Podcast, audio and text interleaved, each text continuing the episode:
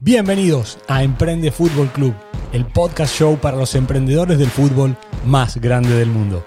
Mi nombre es Darío Drudy y soy el responsable de conectar a aquellas personas que se atreven a dar un paso más allá, que ven donde nadie ve y que crean una historia de éxito en una industria tan salvaje como la que gira alrededor de un balón.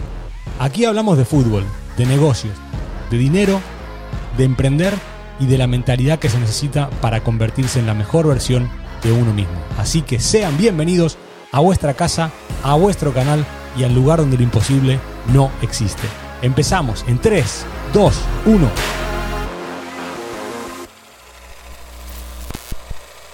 Segunda parte de los de los de la serie de podcasts grabados con, con oyentes, con amigos, con gente de la comunidad, con compañeros, con gente que se quiere realmente comer el mundo y me encanta porque hay una vibra espectacular y vamos a seguir, eh, estábamos ahora debatiendo sobre qué temas eh, hablar relacionados con el fútbol, fútbol y los negocios, pero vamos a...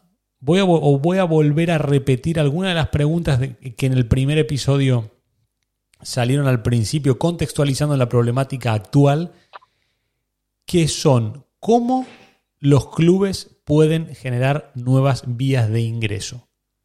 Vamos a centrarnos en los clubes, vamos a centrarnos en los jugadores. Eh, vamos a centrarnos en los clubes, cómo podemos hacer que los clubes ganen más dinero o generen nuevas vías de ingreso. Los jugadores también, porque ahora también estamos hablando de la creación de contenido, temas de publicidad, cómo podemos ayudar a que los jugadores ganen más dinero y cómo podemos ayudar a un nicho que todavía no hemos tocado y que hay que pegarle porque está en auge en muchas, en muchas áreas, que es el, mundo de los agentes representantes de futbolistas. Entonces, empezando por el, por el nicho que queráis, clubes, jugadores, agentes. Vamos a empezar por el más fácil, por los clubes. Me gustaría que empecemos hablando de cómo pueden ganar o cómo pueden crear nuevas vías de ingreso los clubes.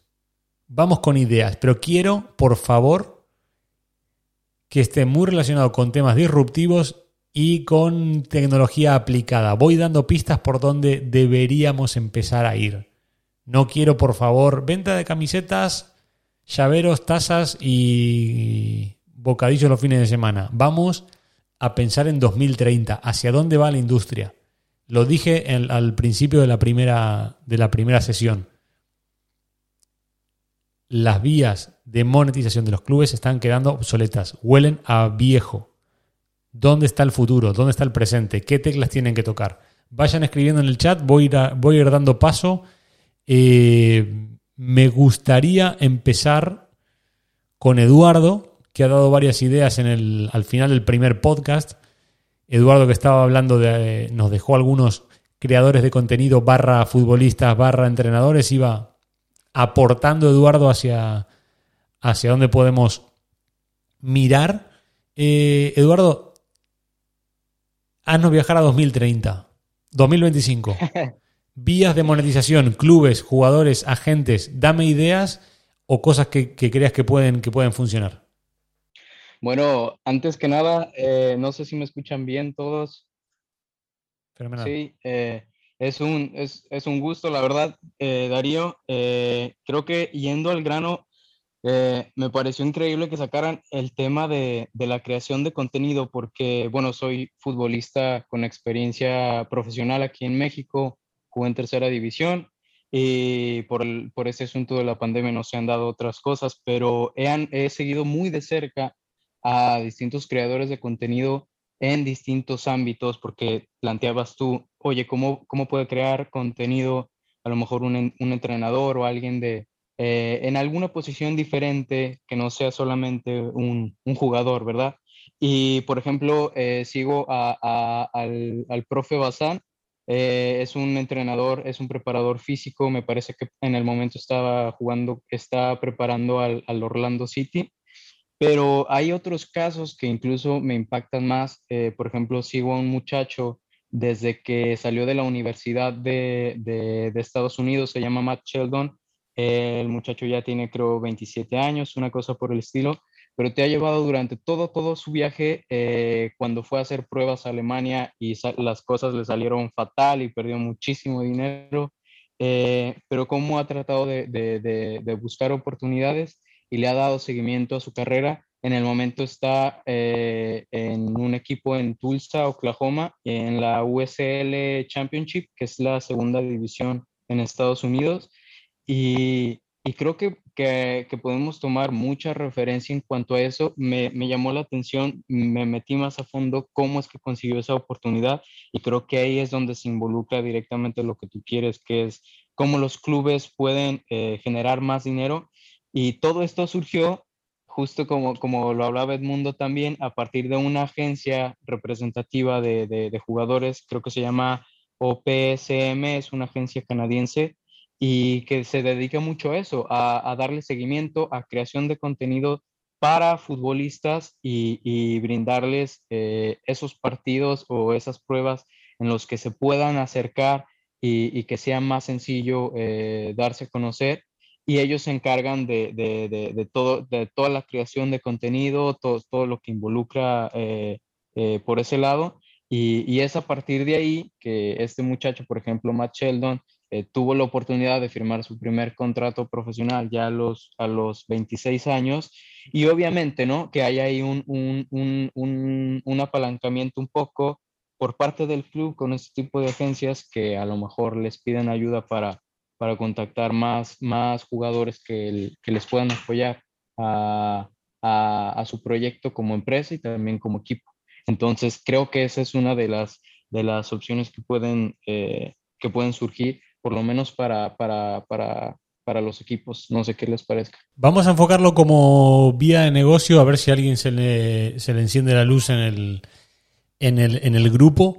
Eh, te voy a plantear una problemática.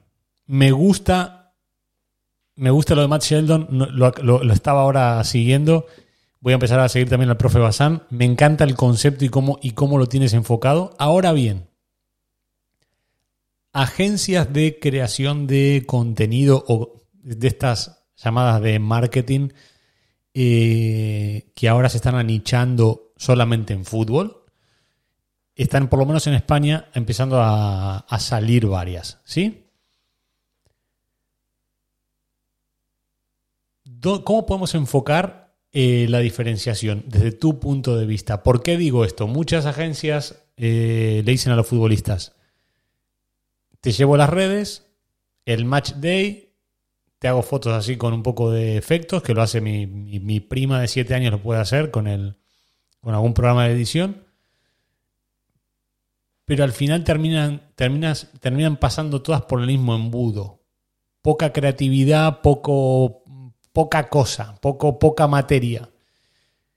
Quiero que me lleves 10 pasos más adelante porque, porque veo que estás, documentado cómo una empresa de estas de creación de contenido para futbolistas, nichazo, super nicho, eh, puede tener una diferenciación?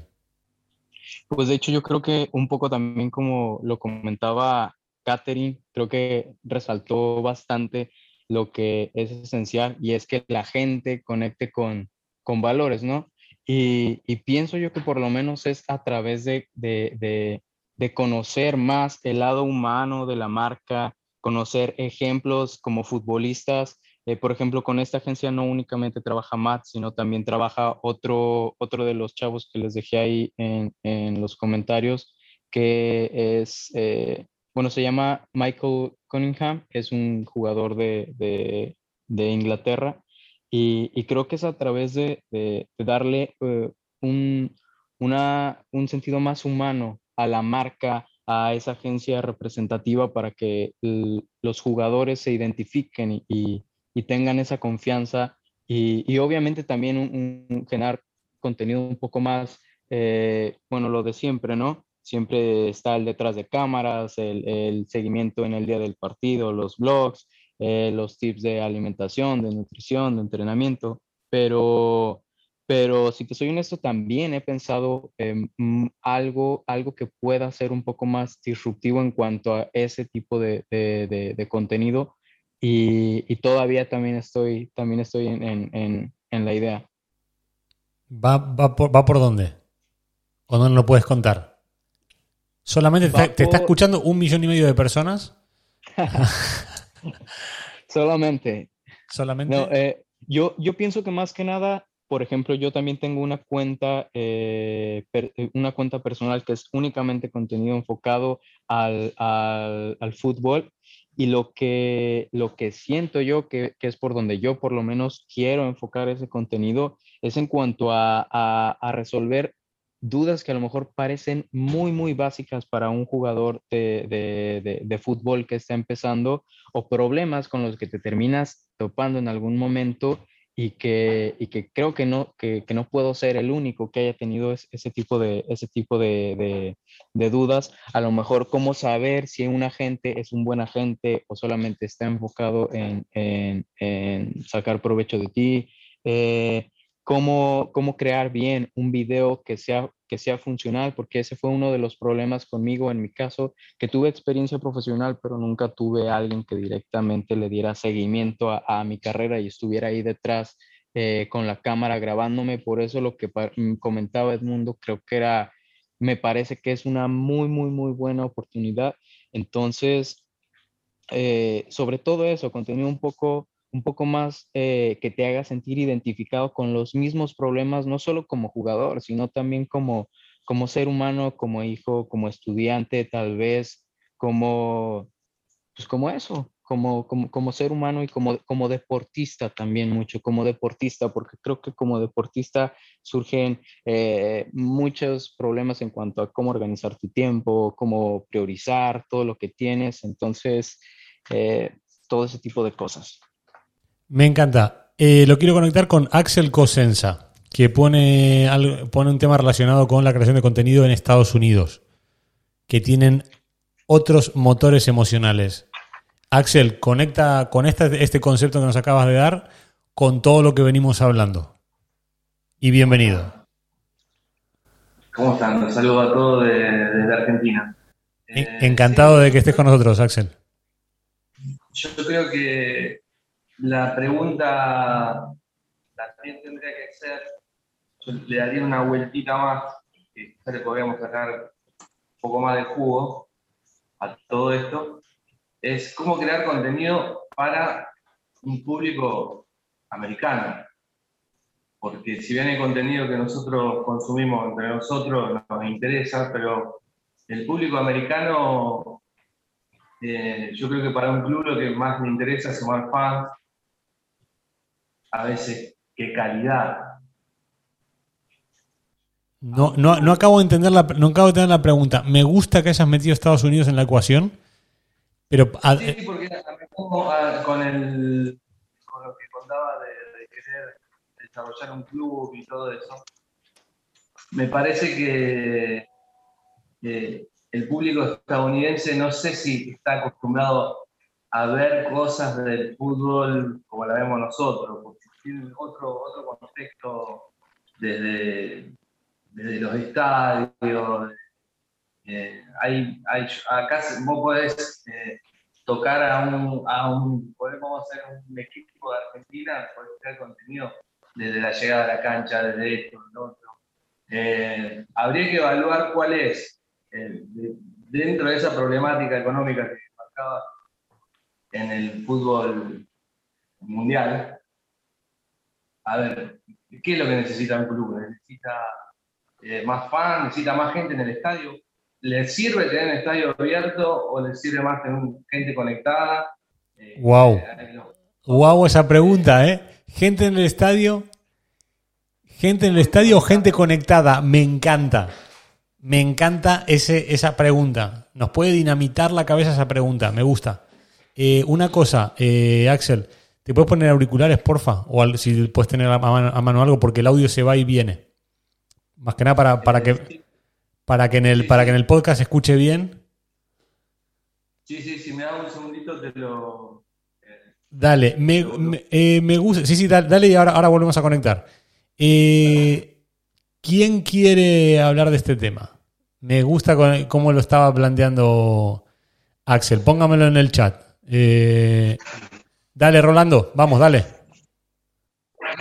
Gracias, Darío, primero por la invitación. Saludos a todos. Eh, ese tema que acaba de mencionar Axel es muy importante. Por ejemplo, acá en Nicaragua, ver las ligas, las cinco grandes ligas, las más grandes, es muy difícil porque no tenemos acceso a esas transmisiones. No hay un canal que la transmita. Por ejemplo, ESPN hasta ahorita ganó o reganó los, los derechos para transmitir la Liga Española, ¿verdad? Comenzando esta temporada. Pero nosotros no. Nosotros no tenemos acceso a ninguna de las ligas grandes, ni a la Premier, ni a la Liga Española, ni con costo al italiano algunos partidos. Podemos ver la Liga MX en TDN, algunos partidos de la, de la, primera edición de Argentina, pero no tenemos acceso a todo el contenido, ¿verdad? ¿Por qué digo esto? Porque si los clubes para generar, pueden generar más ingresos haciendo eso, brindándole servicio por medio de sus páginas o por medio de alguna suscripción a los fanáticos, porque aquí en Nicaragua hay muchas personas que siguen a la Juventus, al Milan, al Madrid, al Atlético, al Barcelona. Si los atléticos, si los clubes se em, empeñan en dar una suscripción por medio del servicio en línea a los fanáticos que no tienen acceso a sus transmisiones de los partidos, ellos podrían generar mensualmente muchas cantidades de dinero porque no solo en España ven esos equipos. A mí, me gusta, a mí me gusta ver a Boca, me gusta ver los partidos de River. Yo tuve la oportunidad de ir a Argentina a ver un partido de CONCACAF contra que fue eh, Newells contra Gremio. Fue una experiencia que a mí me cambió la vida porque yo jamás había visto un partido a una afición que resuena tanto, que empuja a su equipo, porque aquí todavía el fútbol no se ve de esa manera, son más de béisbol y de boxeo. Y entonces sentir esa, la cómo empuja, cómo presiona, es algo que no puedes sentir todos los días si no vives en un país donde el fútbol se vive de esa manera. Entonces, nosotros lo vimos a nuestra manera. Yo trato de ver los partidos siempre que puedo desde mi casa, en la computadora, busco alguna transmisión que lo esté pasando. Yo soy muy fanático del Barça y yo vivo de esos partidos, vivo era mi equipo desde que tengo 10 años, yo tengo 22, llevo 12 años viendo este club y si yo tuviera acceso a ver todos los juegos, Copa del Rey, Liga, pretemporada, Champions, yo sé que ese club podría generar mucho ingreso porque aquí hay muchas personas que siguen esos equipos y que les gusta ver el fútbol internacional de todos los países. Entonces yo creo que eso sería una forma de ganancia mayor para los clubes porque ellos tienen fanáticos por todo el mundo pero lastimosamente las transmisiones no le llegan a todos los fanáticos. Entonces creo que esa sería una forma que ellos podrían generar muchos ingresos brindando ese servicio a todos los fanáticos que no tienen acceso a esas transmisiones. Eh, ¿Televisión normal o streaming? ¿Tú cómo lo ves? Yo lo veo en streaming en computadora porque las televisoras no lo pasan acá. Si lo pasan es un partido cada 15, 20 jornadas, entonces se me hace muy complicado estar, entonces yo tengo que usualmente buscar en internet alguna página que, como lo que hacen, como según afirman muchas fuentes, en Arabia Saudita lo que hacen es agarran la conexión de la televisora y lo ponen en un enlace de computadora, entonces yo así veo los partidos, lo encuentro tal vez en Twitter, le pongo a buscar, el, por ejemplo, el Barça Madrid, lo encuentro, lo conecto, conecto a mi computadora y así lo veo, pero así como decir que lo veo al momento justo del partido, no, porque me da la notificación del gol primero y como 3, 4 minutos después veo el gol en la pantalla. Entonces, eso es algo que en, Centroamérica, tal vez en Nicaragua, se, ha hecho mucha dificultad porque no tenemos acceso a los, a, los clubes, pues. Entonces, siento yo que eso es alguna, eso siento que los clubes podrían generar ingresos brindando ese servicio a, a países como el mío. Ok, me gusta, me gusta. Pibi, vamos contigo. Tengo una opinión, pone Pibi, dale. Sí, sobre todo es, esa cuestión yo la comparto con Rolando porque, bueno, acá en el proyecto donde yo estoy, que se llama Líderes del Deporte, hacemos justamente eso, pero es tipo radio, o sea, es un streaming en Facebook, pero es tipo radio por los derechos de las páginas, pero no tenemos todos porque igual muchos juegos son exclusivos. Entonces es un poquito complicado el tenerlo en la computadora en algún enlace que lo esté pasando, porque por ejemplo, somos un equipo de trabajo y no sé, eh, digamos en este ejemplo, ¿no? Yo voy en el minuto 75 y Rolando que lo está narrando va en el 77. Entonces es complicado el, ir a la par, ¿no? Y sobre todo esa cuestión de que ahorita, por ejemplo, Sky, Disney y todos los demás están comprando derechos, a mí me, me causa un poco de conflicto porque el fútbol no lo puedes segmentar tanto en plataformas porque no te alcanza para pagar tantas. Entonces, lo que yo voy es, como es un deporte tan popular, si no es que de los más populares, es este, como se ve en todo el mundo, entonces, entonces yo creo que deberían de, si bien sacar una, una transmisión o que los derechos los pasen por las televisoras o un poquito más de canales a la televisión para tener un poco más de esas coberturas, porque siento que igual nosotros que vamos para periodistas y demás, puede ser una oportunidad grande para nosotros el llegar y abrir un poco más eh, este ámbito del fútbol en opiniones y demás. Entonces yo sí creo que es una buena opción la que, la que plantea Rolando de, de tener un poco más abarcado este deporte en diferentes países. Eric, dale.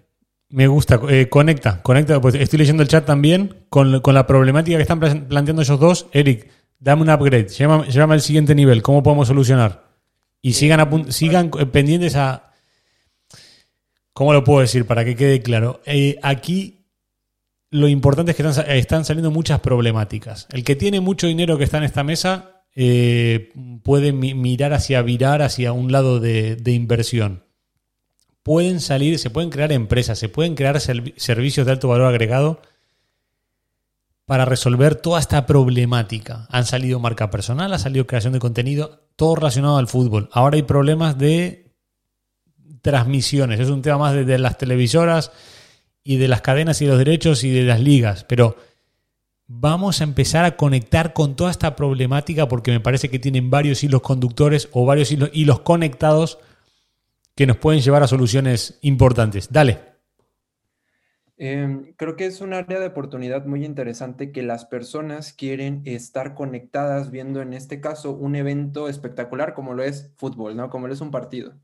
Hay una barrera de entrada que es el pay-per-view, ¿no? pagar para poder a fuerzas ver el evento. Pero uno siempre se da maña de encontrarlo, así como mi, mi brother Rolando, que retransmitiendo, que conectando, aunque haya un desfase, uno quiere estar ahí.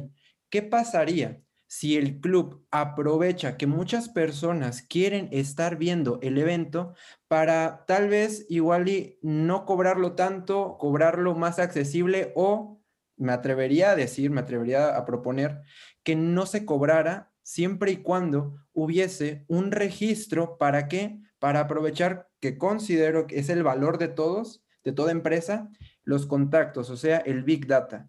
Si tengo a 14 mil, a 100 mil personas viendo mi partido de forma ilegal, ¿por qué mejor no le saco el provecho a esas 100 mil personas y capturo los datos? capturo los datos en ubicación, en intereses, en, una cantidad de etcéteras, para que entonces las marcas que se quieran anunciar, yo les pueda vender, claro, pues todo eso es las cláusulas y cuánta cosa, ¿no? Al momento de dar nuestros datos, pero es de, mira, en la televisión nos ven X aproximado, pero en transmisión sabemos que puntualmente nos ven tanta cantidad de millones que tan, de esos millones, tal porcentaje están en estos países, les interesa esto, esto, esto, tú marca este, soda, tú marca ropa, tú marca alitas.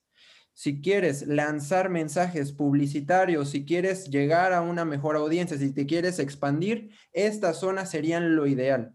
Esto te da, e, esto a mí como marca me, se me haría interesante porque en el evento no solo me verán más personas con mi anuncio, con el típico flyer o, lo que sea.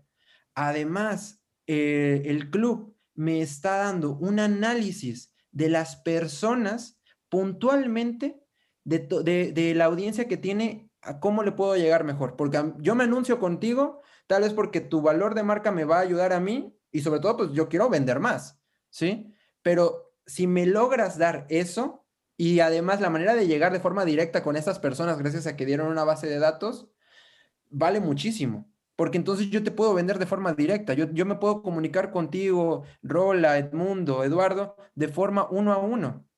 Gracias a que, a que yo vi un evento que quería ver.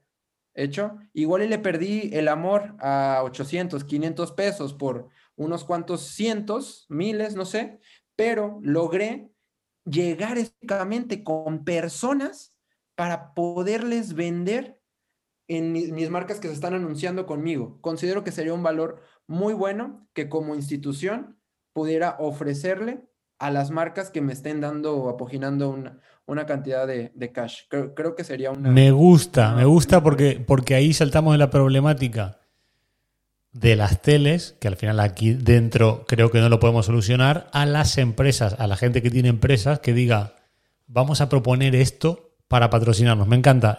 Seguidores de calidad conectados. Edmundo, vamos a desarrollar ese tema. me, llamó mucho la atención lo que mencionaba Axel en cuanto al tipo de seguidores que quizá quieren los clubes eh, norteamericanos, calidad o, cantidad. Y después eh, el tema que me gustó mucho la pregunta de, ¿nos conviene más en el estadio o que estén conectados? Entonces, pensando en esto y en cómo generar ingresos nuevos, diferentes para un club, definitivamente la tecnología nos está dando mucha oportunidad. Obviamente, si tenemos los datos de nuestros seguidores, les podemos vender muchas cosas. Yo me, puse a pensar rápido en varios ejemplos. Mi sobrina es fisioterapeuta del Club Tigres Femenil. Tiene tres maestrías ya, eh, etcétera, ¿no? Entonces yo me pongo a pensar, te imaginas eh, de entrada nadie sabe quién es el fisioterapeuta de cada equipo ni del que nos gusta, ¿no? Eh, seguramente el que le va al Barça no sabe quién es el nutriólogo del Barça. Nadie sabe quién es el psicólogo del Real Madrid. Eh, conocemos a los jugadores y al entrenador y a Florentino, pero no conocemos a nadie más. Entonces, yo de Tigres no conozco a nadie de, de los que están detrás, ¿no?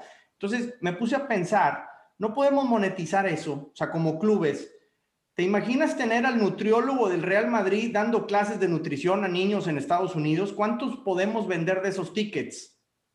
Ahí va, ahí va, venga. Tenemos, tenemos un, problema muy severo de obesidad infantil en México y en Estados Unidos por el tema de la comida rápida.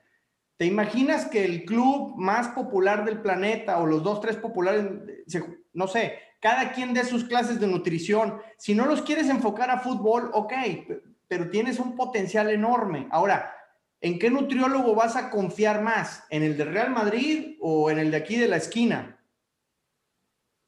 Entonces, no tiene que ser necesariamente el nutriólogo que atiende a Benzema, ¿no? Porque quizá no tiene tiempo, pero sí puedes desarrollar una red de nutriólogos certificados oficiales del Real Madrid que los monetiza el Real Madrid. ¿No? Ahí va. se armó. Ahora saltamos a la educación. Saltamos de. O seguimos, vamos a mezclar creación de contenido con, con educación. Me encanta, ¿eh?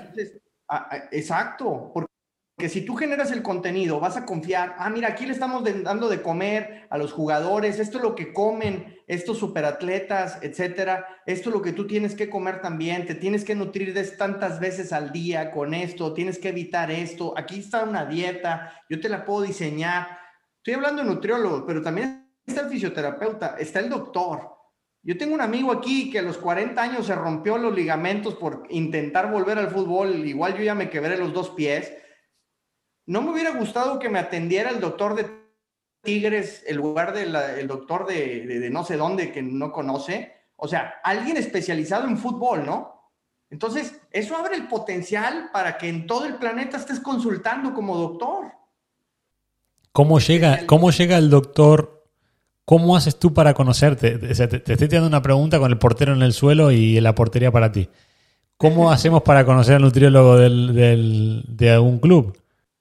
el club tendría que estar generando contenido eh, con, los, con las personas, ¿no? O sea, ahí tienes la audiencia, tienes, no sé, cada club tendrá millones de seguidores, pues tienes millones de posibles clientes para muchos diferentes productos, no nada más para venderte fútbol, ya son necesidades del día a día.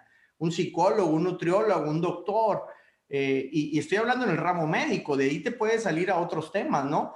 Eh, la misma agencia de marketing digital o la misma agencia que se dedica a vender los tickets para los abonos de, la temporada de no sé qué, pues pudiera ofrecer también los servicios para otras empresas importantes, ¿no? Wow. Entonces creo que los clubes, con esas relaciones que tienen tan potentes, tan al nivel alto y, con tanto contacto a las masas, por así decirlo, ¿qué no puedes hacer? Imagínate que el entrenador de porteros de no sé qué club en Inglaterra, de una clínica por internet a niños, en, puedes llegar a dos millones de personas. No sé si haya la tecnología para conectar a tantos a la vez, ¿no? Pero de que se puede hacer, se tiene que poder hacer. Me, ahí en, esa, y le voy a dar ahora paso a, Félix Hernández que, que quería un poco comentar tu idea, pero antes de que entre Félix, lo veo lo veo, me encanta el concepto y vamos, vamos a tirar la conversación por ahí. Me genera una duda que creo que será muy fácil de solucionar con el Big Data. Pero, ¿cómo hacemos el mundo? Porque, por ejemplo, tú estás en Estados Unidos, ¿no? Y el, consumidor estadounidense es muy diferente del consumidor español, por ejemplo, en temas de, de entretenimiento y de fútbol. ¿Cómo hacemos para, para hacer esa conexión? Porque igual esto se plantea en un club español grande. Le decimos, no es que tu psicólogo sería espectacular si diera un clinic para 500.000 personas conectadas a Zoom. Es una, un, ingreso brutal y seguramente el psicólogo de un club grande o el departamento de desarrollo internacional de un club te va a decir, bueno, ¿y cómo lo hacemos para meter 500.000 personas? Como que hay veces que hay, una, hay un vacío muy grande entre lo que para ti consumidor que vive en Estados Unidos sería brutal y la percepción que se tiene a 10.000 kilómetros de, si yo hago un clinic, por más que sea el nutriólogo de X equipo, no lo ve ni mi padre. ¿Cómo podemos hacer para que esas mentalidades se conecten? ¿Cómo podemos hacer, Edmundo, tú que estás ahí en Estados Unidos? Yo creo que primero que nada tenemos que entender que sí vamos a tener que segmentar. El, norteamericano, el anglo, sí al que le gusta el fútbol no ve la Liga de España, ve la Liga de, la Liga Inglaterra, ¿no? O sea, mis amigos güeritos les gusta el Manchester United, les gusta el Liverpool, ellos no ven al Real Madrid y al Barcelona. Entonces, es diferente. Nosotros los latinos seguimos más la Liga de España, ¿no? Entonces, este es un tema muy importante a considerar. Número uno. Número dos, supongamos que nos enfocamos Liga de España, conexión con Estados Unidos, pues nada más el mercado latino o hispano, como nos llaman acá, pues vale más que el español completo. O sea, por eso lo digo. Aquí con 20, no, perdón, con 40 millones de, latinos o de mexicanos, etcétera, pues, y con un poder adquisitivo impresionante, eh, pues es más grande que toda Centroamérica junta, ¿no? Entonces, eh, eh, es, quizá más poderoso que México completo, es más poderoso que España. Entonces, creo que hay, un potencial enorme eh, y obviamente, pues tendríamos que irnos a lo nuevo. Redes sociales, segmentaciones, Facebook Ads, Google Ads, etcétera, y promoverlo, pero por todos lados. Y obviamente, pues con tanta información que tiene ya algo como Facebook para segmentar tan a detalle, creo que puedes llegar muy fácilmente a muchas personas. No estoy seguro que logremos conectar eh, la primera a 500 mil, pero yo creo que a varios miles sí se puede acceder con un precio relativamente o con un costo de, adquisición relativamente bajo. Y, entonces ahí creo que nosotros como agencia de marketing enfocada al fútbol, eh, creo que podemos participar, arriesgar un poco el pellejo y decir, pues vámonos en algún porcentaje de lo que se monetice, ¿no? Y yo pongo el riesgo, tú pones la persona y vámonos. Tu, tu agencia. Alguna agencia, o sea, a lo mejor. Vuelas, vuelas, Edmundo. Vuelas, me encanta. Bien. Hola, buenas noches a todos. Soy Andrés de Argentina. Muchas gracias, Darío, por, esta oportunidad. Y bueno, yo más que nada lo que decía Edmundo eh, es qué beneficio tiene el club a darle a la gente que simpatiza, eh, que es de otro país. Por ejemplo, como contaban que era de Nicaragua y él quería ver los partidos y no podía. ¿Qué podría hacer el club? Atraer socios que no pueden ir a ver los partidos y brindarles que no solamente puedan ver los partidos a través de internet, sino también rutinas de entrenamiento, de nutrición, charlas de psicólogo. No es lo mismo que te pasen una rutina de entrenamiento, de verlo a Messi, a Piqué, cómo entrenar eh, para mantener, para generar que la gente tenga su rutina de entrenamiento y lo bueno que hace la salud al que uno pueda entrenar. Por ejemplo, yo soy de Argentina, simpatizo por el Barcelona. El club dice, bueno, si te haces socio, ya que no puedes venir a ver los partidos, pagando una cuota mensual, el club tendría una cuota mensual fija, ese sería el beneficio, y ellos me retribuyen informándome día a día lo que pasa con el Barcelona. Y a través de eso me darían rutinas de entrenamiento eh, de, cómo alimentar. No solamente eh, tendríamos los dos eh, un beneficio, me parece. No sé si se entendió más o menos la idea a dónde voy. Sí, Pero quiero que vayas también por el tema de la formación y la creación de contenido. Me gusta ese enfoque, pero vamos más a... Ok, no, no puedes ir a la cancha porque estás a 12.000 kilómetros. Bien, el club te da un servicio más, perfecto, que es, te cuenta el día a día y te da, o rutinas, te, da un servicio, ¿sí? Como, como socio, como socio en la distancia de ese club, a nivel de formación, ¿qué te, qué te gustaría que te dé un club?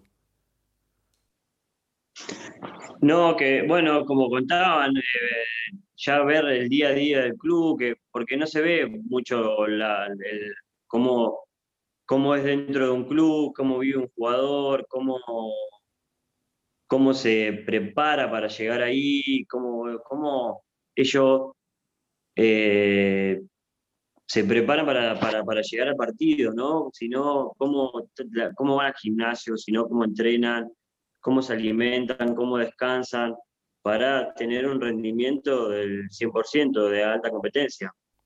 ¿Está más orientado, tu demanda estaría más orientada a, a un tema de entretenimiento o a un tema de formación?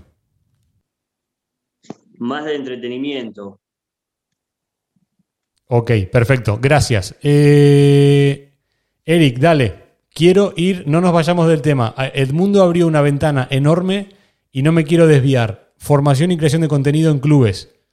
Lo, estaba ahora, lo estábamos ahora hablando eh, más orientado hacia el entretenimiento, pero quiero ir a la educación. Eh, Eric, dale. Súper. Mira, de hecho en los cinco minutitos tuve el, eh, atrevimiento de preguntarles que, si alguien había tomado algún diplomado o certificación en la Universidad de Barcelona. Yo soy de México, algunos ya, ya, lo sabían, eh, pero tienen la versión completamente online, presencial y la, formación online, ¿no? Estas están entre 600, 700 euros y son, son capacitaciones, son certificados de 120 horas, 200 horas por cuatro meses, dependiendo el tema. Temas hay varios, tanto aquí nos los compartió un compañero, que una amiga eh, nutrióloga ya recibida em, pagó el certificado de nutrición deportiva por la Universidad de Barcelona y eran como 700 euros. Y dice que a pesar de que ella ya era profesional en nutrición, que le, le, enseñaron una cantidad de cosas increíbles. Entonces, temas hay varios, desde formación de los coach, desde el que yo quiero tomar, por ejemplo, es sobre patrocinio deportivo y, y marketing deportivo. ¿sí? Temas hay varios. Nada más con que uno le dé clic a, buscar en Google, rápido el pixel empieza a actuar y te van a llegar una cantidad de ofertas porque también Real Madrid tiene su universidad. Entonces, es, es una, eh, desde educar, ahí te va, desde educar con temas que llevan o tienen relación con sus administradores, por ejemplo, este, preparadores físicos, eh, nutrición, Em, sí, ya, ya. Eh, preparadores físicos, nutrición, coach, em, en este caso patrocinio y marketing deportivo. Todo lo que tú haces como empresa o como club lo puedes enseñar, ¿sale? Eso no, no, no que, que no quede descartado. Ahora, a mí me llamó mucho la atención, cambiándome un poquito de deporte a básquetbol, que en una plataforma de, de cursos en línea que se llama Masterclass, el jugador Stephen Curry él tiene ahí un curso y es como, ¿por qué no desde la página de Warriors están impartiendo un curso de Stephen? Bueno, tal vez pues, se, les fue el hilo, ¿no? ¿no? No supieron aprovechar esa oportunidad. ¿No se está haciendo eso? ¿Eh? No se está haciendo. El, este, el equipo de Warriors no está haciendo eh, cursos, pero una, una, empresa que se llama Masterclass, así lo pueden buscar, tienen el curso de Stephen Curry por 2.400 pesos, menos de 150 dólares. Imagínate que el mejor tirador de larga distancia de básquetbol en el mundo te está enseñando por menos de 150 dólares. Está baratísimo, es, es nada. ¿Y se vende qué? Sitúame un poco a nivel, a nivel de venta o un poco la, o, algún dato que tengas. Este, este concepto de masterclass, que me lo, tengo varios compañeros que me lo han comentado, eh, de hecho, lo lanzo en fútbol. Benzema lanzó un curso también a 39 dólares con no sé qué empresa, pero era tipo masterclass, una de estas, eh, hablando, del, hablando del concepto general de su vida, es decir, cómo preparar un partido, desde, desde el cómo preparar un partido a nivel de nutrición, preparación física, eh, tema de mindset también importante, hasta cómo definir, cómo poner el pie cuando en X situación. Y, y me parece un nicho espectacular que los jugadores están saliendo a hacerlo solos, como dices tú el, caso de, baloncesto, y los clubes la están dejando pasar. Los clubes están dejando pasar la posibilidad, y ahora va a entrar Rodrigo Becerra, que le quiero dar ahora la, palabra, porque también va por ahí. Va por ahí y me gusta y hay un grandísimo nicho. Y me gustaría también que gente que, que estáis aquí dentro, ¿por qué no lo, por qué no lo no se lo plantean a los clubes? ¿por qué no le plantean a los clubes este tipo de cosas? ¿Por qué de, todas las decenas de ideas que van saliendo aquí no van a los clubes a decirles, yo te voy a hacer ganar dinero, así, así, así, así? Me encantaría que, de, aquí salgan cosas. Rodrigo, bienvenido. Eh, vamos por ahí, vamos por, por tu comentario en el, en el chat, tu idea de curso de entrenadores por puestos. Hola, buenas noches. Eh, soy de acá de Argentina. Mi idea es básicamente que los clubes puedan brindar cursos como por ejemplo de entrenadores, de médicos, de preparador físico y a su vez eh, de forma semanal que cada chico, por ejemplo, que juegue de enganche, de 5, de 4, se pueda formar una semana en el club, obviamente pagando una cuota o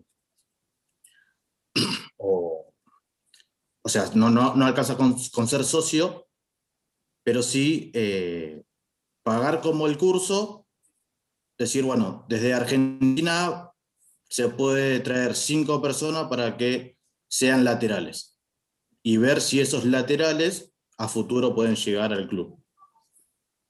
Me gusta, me gusta. Me gusta, el, me gusta, me gusta por, dónde, por dónde va. Eh, Quiero afinar un poco la pregunta. Esto lo venderían como, como quitándolo del viaje y, que, y demás, y además estamos un poco con el tema pandémico, que ya el desplazamiento cuesta un poquito más, pero me gusta mucho lo, que, ha, lo que ha salido de... No sé si curso es la, es la, mejor, es la mejor manera, pero me, me gusta la, la mutación que ha tenido hacia servicio al socio. El socio paga recibe un servicio que no se está dando. Nichazo total. Eh, el hecho de que jugadores del equipo profesional o incluso de las categorías inferiores del club que sea, europeo por ejemplo, estén formando a un socio que tengo en Argentina, por ejemplo, o en, cualquier país de Latinoamérica, sin llevarlo a, sin friccionarlo a que tenga que estar comprando cursos aparte. Aquí tenemos también a Edmundo, que nosotros venimos de, del Instituto del Instituto 11, que también hay, a nivel de redes sociales genera mucho, da mucho, pero también hay mucha pérdida de, de, seguidores por este tema, de estar, de estar vendiendo todo el rato cursos, cursos, cursos, formaciones, y llega un punto en el que cuando te están vendiendo tanto, te puede llegar a friccionar. Y en el caso del fútbol, cuando hay un sentimiento de por medio, me encanta que se le dé a un socio que no puede venir a verme en directo, se le den otras alternativas. Me encanta el tema de las posiciones que estás comentando. Eh, ¿Cómo lo harías? ¿Lo harías en redes sociales? ¿Lo harías en, la propia web? Vamos un poquito al formato. ¿Cuál sería tu formato ideal? Eh, forma, o sea, página del club. Ok primero sería para las personas allegadas hacia el club, para que eh, tengan, eh, ¿cómo No me sale la palabra. O sea, se identifiquen con el club. Uno que es socio se identifica más con el club que otro que no es socio. Ok. Bien. Y empezaría por eso. Ok, me gusta. Hoy un, hoy un, hoy un, hoy un chico de, que va a una escuelita de fútbol y ve a, su jugador profesional jugando en la segunda división de España que esa persona le dé un curso de cómo atacar, encarar, creo que sería, eh, sería algo lindo para el club y para recuerdo de ese chico. Me encanta. Mariano, vamos por también, bueno, cursos a los socios en formación en dirigencia deportiva. Dale, Mariano. Hola a todos, ¿cómo están? De Argentina. ¿Cómo va? Sí, eh, yo la experiencia que tengo desde, bueno, yo soy, me gusta muchísimo el fútbol y soy hincha de, un club, soy socio, soy socio de Boca, y da cursos de formación de dirigencia deportiva. Como esto lo empezó a dar, como las personas están más lejos del club porque no, no se puede estar, quieren que el socio viva un poco más cómo es los procesos dirigenciales del deporte y transparentar un poco lo que está tan manchado que es eh, cómo se maneja un club y lo que pasa por dentro.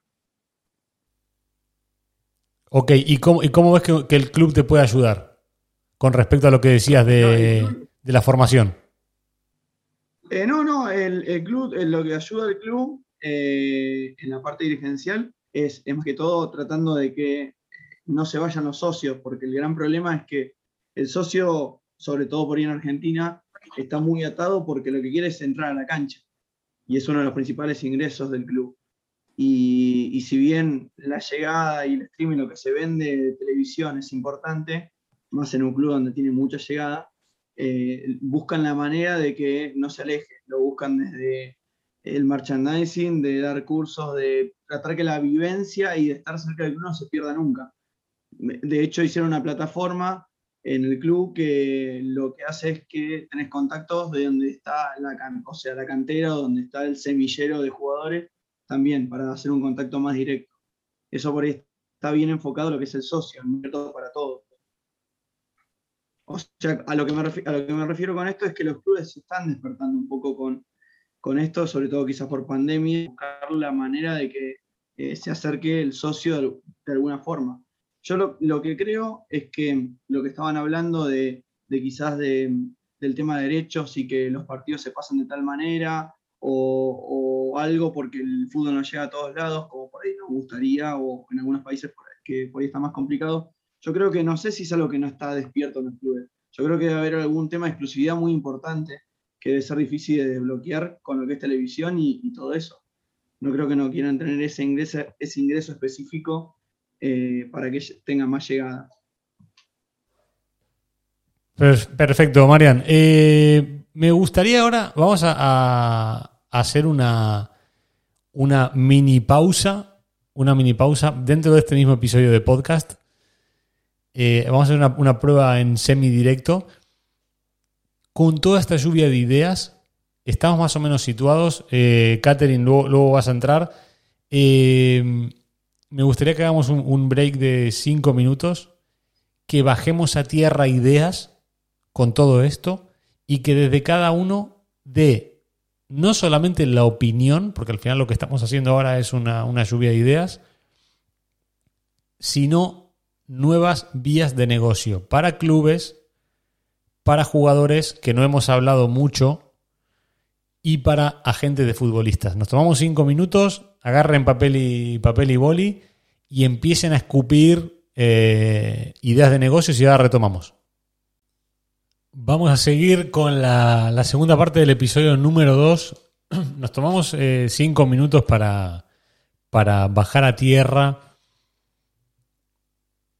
todos los conceptos que hemos estado hablando a lo largo de, de, estos dos episodios y sobre todo me gustaría seguir un poco la línea de como comentaba el mundo, la formación y la creación de contenido. Después ha mutado hacia un servicio que los clubes podrían darle a los socios, lo cual me parece espectacular, que no tenga la forma de, curso como tal para no friccionar al propio socio. Pero los quiero escuchar ahora. Me van poniendo por favor en el chat ideas que vayan teniendo, bajando a tierra todo lo que hemos ido hablando y los, quiero escuchar. Félix Hernández estaba hablando un tema de una aplicación. Vamos ahí a meternos en tema de tecnología. Dale, Félix. con el tema anterior, eh, se me ocurre que para que genere fidelidad y, que, el, club te, le genere algo al socio, hacer una app de ejercicio, como ahorita en tema de pandemia, ah, eh, salieron muchas apps para hacer ejercicio, sería bueno que sea con los entrenadores del equipo, que quien más, o sea, que, que, está avalado que un entrenador de un equipo de fútbol que te va a poner a entrenar. Este, ponte gimnasio o eh, sea temas de gimnasio o aeróbico, y que los que hacen los ejercicios, el, el, el, el, ejemplo, porque casi siempre te viene con un ejemplo, sean los jugadores. ¿Ok? Y a su vez, ahorita que estábamos hablando con el tema del, del equipo femenino, podría ser también un equipo femenino que venda una app de ejercicio para que las personas, ya sea, llámese hombre o mujer, hagan ejercicio y que, los, y, que las, y que las personas que hagan el ejemplo del ejercicio sean, sean jugadoras suponte, pongo el ejemplo de que, no sé, el Orlando de, de, de, Estados Unidos, que es femenino, y que la que haga los ejercicios es Alex, Alex Morgan. Eso a las personas le va a generar como, como un, un sentido de pertenencia o de, de contacto con, con, con, los jugadores, con la jugadora, y va a atraer, obviamente, la aplicación, bueno, como decía el compañero anteriormente, de repente este, te, da un incentivo también de una playera, de, de, de, de la, la, entrada con un descuento si tienes, tienes la app. Y eso le generaría, o sea, se vendería la app para hacer ejercicio, que obviamente no va a ser gratis, pero a su vez te dé beneficios y eso va a traer algo como un low marketing de que la gente va a ir al estadio porque, bueno, voy a ir a, a, ver a la persona que me ayudó, si lo quieres ver, a eh, lograr mis metas en, en, en, cuanto a una meta que tenía física o de ejercicio que, que quería hacer. Eso le, le, generaría, o sea, vender la aplicación que sea del, del club, ¿ok? Y que los, los actores que hacen los, los, los, ejercicios sea tanto hecho por los entrenadores como por los, por los, los jugadores. Y bueno, si son equipos que tienen este, ambas, ambos equipos, tanto femenino como masculino, que lo puedan hacer también este, la, la, jugadora. Me parece que podría ser un, un ingreso para, para, los equipos, este, y sobre todo para el femenino. ¿ok? Aprovechando la coyuntura que tenemos en tema pandemia, que hay muchas apps para hacer para, para de, de, de, rendimiento físico y para, para mejorar. ¿ok? Entonces me parece una, una buena idea, de repente eh, está agarrada de los pelos o no. Me gusta, me gusta, Además, tema aplicación y además lo comentaba un poco Caterín que al final la, la, la, mentalidad femenina o la manera de. Que va con el sentimiento. Que va con el más, más conectada con el sentimiento. Me gusta mucho. Me gusta mucho que se pueda generar un engagement. Uh, me gusta, me gusta, me gusta. Eh, además, aplicando la tecnología. Voy a ser muy pesado en estas cosas. Hay que aplicar la tecnología. Voy a poner un ejemplo muy claro. Voy a poner un ejemplo muy claro para, para situarnos. Yo me dedico al tema de eh, captación. Inversión, captación, scouting, etc. ¿Cómo hago yo? Mi, mi, mi, problemática es cómo hago para ver más jugadores o controlar más jugadores con menos recursos. Tecnología. Si yo tengo un departamento de scouting y tengo que pagar de mi bolsillo a 10, 15 scouts que están alrededor del mundo viendo fútbol, me cuesta 100.000 euros, más o menos, al año. 80, 100.000 euros, entre viajes, sueldos, etcétera. Más o menos. Cuando aparece el boom del Big Data, que no, no voy a entrar en conflicto si es mejor, peor y tal, pero lo que estoy diciendo es hay que aplicar tecnología, lo importante del Big Data es que yo con el tiempo aprendí a preguntarle qué quería y el Big Data me escupe, Darío, ese es el perfil de jugadores que estás buscando. Edad, valor de mercado, características técnicas, tácticas, físicas. Esto es lo que tú me has dicho. Yo te devuelvo esto. A mí, y lo digo en números, no lo sé exacto, pero me cuesta alrededor de unos 20.000 euros anuales controlar 52 ligas. Lo cual con el ojo humano me costaría 5, 6, 7, 8 veces más. ¿Que esto es mejor? ¿Es peor? No. Lo que estoy diciendo es, primero, que la reducción de costos a través de una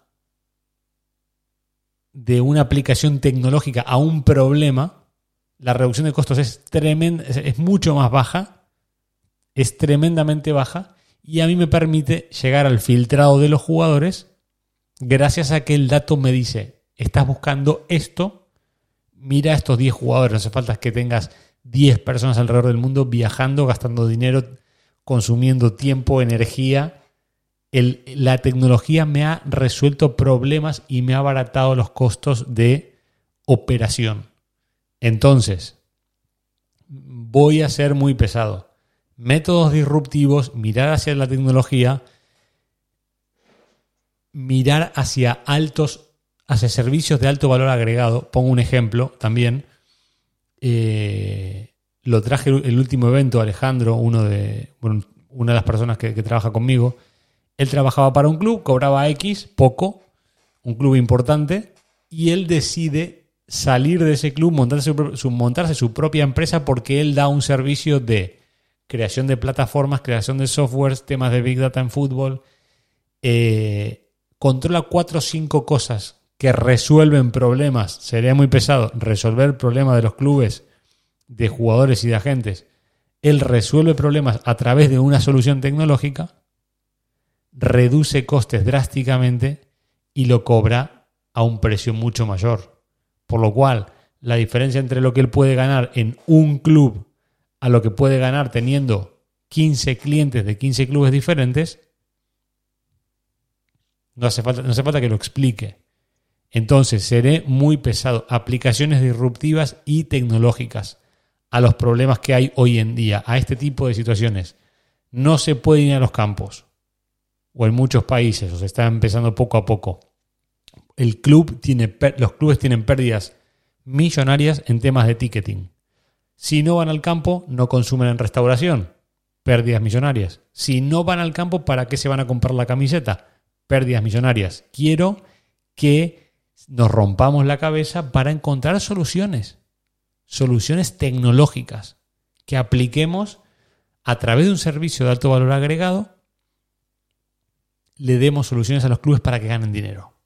Ahí está, ahí está que de estas charlas salgan nuevas empresas, nuevos emprendedores, gente que reviente la industria del fútbol ayudando a clubes, a futbolistas y agentes. Básicamente como, como grandes mercados. Y después voy a ir, voy a ir muchísimo más allá, y esto ya es tirar el balón muy lejos, pero sé que puede ser algo que, que le enciende la lamparita más de uno. Cuando uno da un servicio de alto valor agregado aplicando tecnología, y sin la necesidad de desplazarse presencialmente a varios clubes, a sus clientes, puede vivir en países en los cuales las ventajas fiscales sean muy positivas. Entonces, no solamente, y lo digo yo que vivo en un país que me quita más del 50% de lo que ingreso, o sea, yo soy un tonto que trabaja siete meses para el Estado español, se va a acabar la fiesta de aquí poco porque me voy a mudar. Eh, pero cuando, cuando tú tienes la posibilidad de hacer, de dar servicios de alto valor agregado aplicando tecnología, y da igual que vivas en, España, que en, que en Malta, que en Andorra, que en Honduras, que en Venezuela, también no solamente puedes tu empresa o freelance ganar dinero, sino que tú puedes optimizar de una manera drástica la carga fiscal, lo cual hace que ganes más dinero todavía. Entonces, seré pesadísimo en esto. Los clubes están pasando muchísimos problemas y están deseosos de encontrar a gente con ideas nuevas, disruptivas, con un par de huevos también hay que decirlo porque hay que animarse, hay que dedicarle mucho, tiempo, muchas horas a darle forma a una idea, a conseguir inversión y a llegar a los contactos correctos que nos abran las puertas correctas. Eh, y esa es la manera, y creo, lo dije al principio del primer episodio, es la manera en la cual la situación que estamos viviendo, que es caótica, dramática, económicamente durísima para los clubes, para la gente, para la gente de a pie de calle, para los clubes, para los jugadores, que cada vez van a ganar menos porque sus clubes no facturan, es una oportunidad enorme. Estamos ante una posibilidad enorme de pegarle a nichos que están deseosos de ser ocupados nichos vacíos. El fútbol afortunadamente está cambiando, afortunadamente los problemas y las crisis económicas están empujando a la gente a que se estruje el cerebro.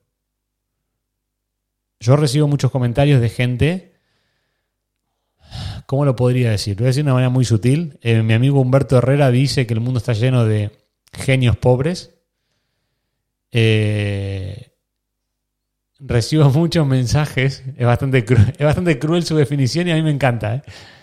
Eh, Humberto dice que eso, que el mundo está, está lleno de genios pobres, que, que son muy. que es un mensaje muy similar a gente que me escribe, Darío, es que los clubes no me contratan. Yo soy un fenómeno, pero los clubes no me contratan. La situación actual está empujando a que los clubes dejen de contratar porque tienen que reducir gastos pero están abiertos a que venga alguien, si tan buenos somos, están abiertos a que, a que gente con una idea clara, desarrollada, puesta en práctica y que le haga ganar dinero a los clubes, eso va a permitir que sea la llave para entrar. Pero se está acabando el empleado funcionario, se está acabando el yo soy muy bueno, contrátame, me das 1.500 euros durante 5 años de contrato y estoy tranquilo. Y tú también porque yo soy muy bueno. Mentira. Se está acabando. Entonces, eso genera mucha frustración en mucha gente que está muy preparada, que es muy buena, pero que están viendo la industria desde un enfoque tremendamente erróneo, que es, hola club, contrátame. No, se va a acabar. El mensaje es, hola club, estás teniendo pérdidas, yo voy a hacer que dejes de perder y te voy a hacer ganar. Así, así, así, así. Estos son mis servicios. Punto. Pero ya la de te doy el currículum, hice 328 cursos de no sé qué, de no sé cuál, se acaba, basta. Basta, se van a pegar un palo brutal la gente que siga yendo a el mensaje de hola club, contrátame. Se va a acabar. ¿Se va a acabar? No, se, se ha acabado. El tema es que seguimos viendo la industria del fútbol. En 2021 la seguimos viendo como en 1984. Exactamente igual. Y el paradigma ha cambiado. La gente, hoy hay gente que está fuera de la industria del fútbol que encuentra la manera de hacerle ganar dinero a los clubes que se hace millonaria. Y que hace un año, dos años, tres años estaban fuera. ¿Por qué? Porque solucionan problemas. Me voy a romper la cabeza y voy a ser bastante controversial en este mensaje. Dejen de pedirle trabajo a los clubes. Con todo el amor del mundo. Los clubes no dan dinero. Los clubes no dan dinero. La gente que gana dinero en fútbol es la gente que soluciona problemas. Y esa gente tiene las puertas abiertas de la industria y del dinero. Entonces, quería hacer este episodio con, con, con ustedes porque me encanta. La gente, todos los que están acá eh, tienen unas ideas espectaculares. Obviamente que la problemática del país de cada uno limita muchas veces la, posibilidad de progresar, pero yo los quiero animar. Los quiero animar porque hoy una persona, aquí ha venido gente de Honduras, de Venezuela, de Argentina, de Uruguay, de Colombia, de México. Hoy ustedes con un ordenador y una solución tecnológica pueden tener 10, 12, 15, 20 clientes alrededor del mundo tener un nivel de vida de locos, con unos ingresos de locos, hablando mal y pronto, y meter la cabeza a pleno en la industria del fútbol y generando ingresos buenos. Ahora, obviamente, esto requiere de mucha formación, de muchas habilidades y de una capacidad de, de detectar, de oler el problema brutal. Entonces, como punto positivo, repito, cambio de paradigma total, total en la industria del fútbol. El que sea capaz de resolver un problema, por más que sea pequeño, Si le pega ese nicho, ¡boom! A facturar. Hoy es muy fácil hacer dinero en fútbol. Tremendamente fácil. Parece que es al revés. Parece que es al revés porque nosotros estamos viendo el paradigma anterior. Hola, club, contrátame. Basta. Ya lo digo. Y esto se viene, este, este sistema arcaico se viene cayendo hace tres o cuatro años, pero no nos damos cuenta. Y como es más fácil ir a pedir dinero, dinero, digo, ir a pedir un trabajo, un puestito y una seguridad ficticia, nos equivocamos. Pero la gente que arriesga, que está formada y que ve el problema a solucionar claro, gana. No tengo ningún tipo de dudas en esto. Y no es fácil, ¿eh? No es fácil. No es fácil. No estoy diciendo que sea fácil, pero no, nada es fácil. Tanto el que trabaja en fútbol como el, como el que no. Nada es fácil. Pero se ha abierto y hoy hemos, nos hemos tirado tres horas hablando de creación de contenido. Nos hemos tirado tres horas hablando de nuevas vías de negocio para clubes. ¿Por qué la gente, los 13 que estamos ahora a final de la charla, por qué nadie de aquí va a decir, yo le voy a solucionar a un club esto, con una aplicación tecnológica, reduciéndole costos y haciéndole ganar dinero. Así. Pero se acaba el... Por favor, contrátame. Es que si me contratas a mí, que soy muy bueno, vas a ganar títulos, vas a vender jugadores. Mentira. 100% mentira. Porque no hay, una, no hay un sustento detrás no hay un sustento detrás. Y lo que tiene el fútbol de bonito y de malo es que todo el mundo, sabe, todo el mundo sabemos. Todos sabemos de fútbol. Todos. Entonces, para mal y para bien, todos sabemos de fútbol. Entonces, ¿cuál es la vara que mide que un club me tenga que contratar a mí en vez de a Félix? ¿Cuál es la vara? ¿Cuál? No sé. ¿Por qué yo sé más que Félix o Félix sabe más que yo? No sé. ¿Por qué? Y después la gente sale a llorar y dice, no, es que en el fútbol todos son amiguismo. Mentira. Otro gran tabú, otro gran tabú de genio pobre. No, es que, claro, es que entró el otro porque era amigo. No. Stop. Stop. Lo de los amiguismos puede funcionar un 1%. Un 1%. Hay 7 millones de variables que deciden entre uno u otro. Y no conozco a nadie que contrate a un amigo solo porque sea su amigo que sea un inútil. Si lo contrata es porque es mejor que tú. O porque le tiene más confianza, o porque le tiene más fe, o porque ha creado un vínculo en el cual, a igualdad de capacidades, va a contratar a alguien que sabe que no lo va a cagar hablando mal. Entonces, lo bueno, y a mí me encanta esta situación, me encanta esta situación de que todo, muchos de, los paradigmas estos de los enchufes, los amiguismos, los contrátame y, y yo soy un fenómeno, se están acabando. Se están acabando y se cierran puertas a la gente que tiene ese foco. Se cierran.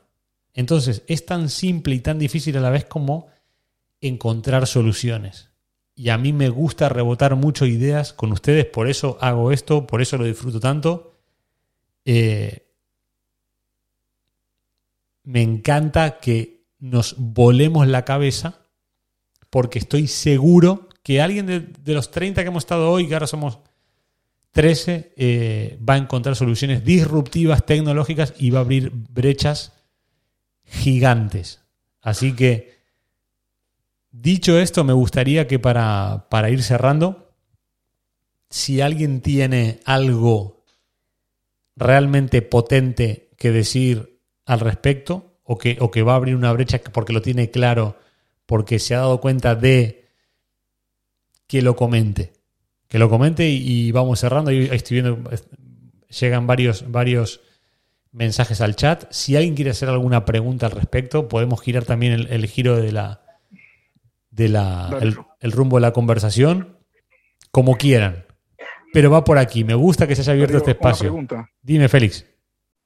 Darío, una pregunta y debido a la pregunta viene una idea. No sé si en, acá en la reunión hay algún abogado con derecho deportivo, ¿sí? O, eh, pregunto, si no lo hay, Darío a lo mejor con su experiencia me puede acotar. Eh, los contratos que acá se manejan en Venezuela, en la parte donde estoy, en algunos jugadores que se han hecho, eh, hay una cláusula donde, donde el club se, se, reserva cualquier mercadeo o publicidad que va a hacer el jugador, ¿sí? La imagen del jugador como tal.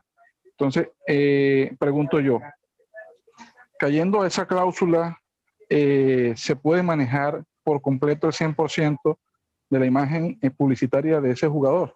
¿Por qué lo pregunto? Porque si se puede manejar, eh, recuerda como usted nos, nos, hablaba, nos daba la idea, en, no me acuerdo si fue en la primera o segunda conferencia, eh, reunión, que hablábamos de la imagen personal y la imagen de marca como empresa. Sí. Por lo tanto, tú tienes dos, pues tienes, eh, he visto dos en, en, tu cuenta Instagram.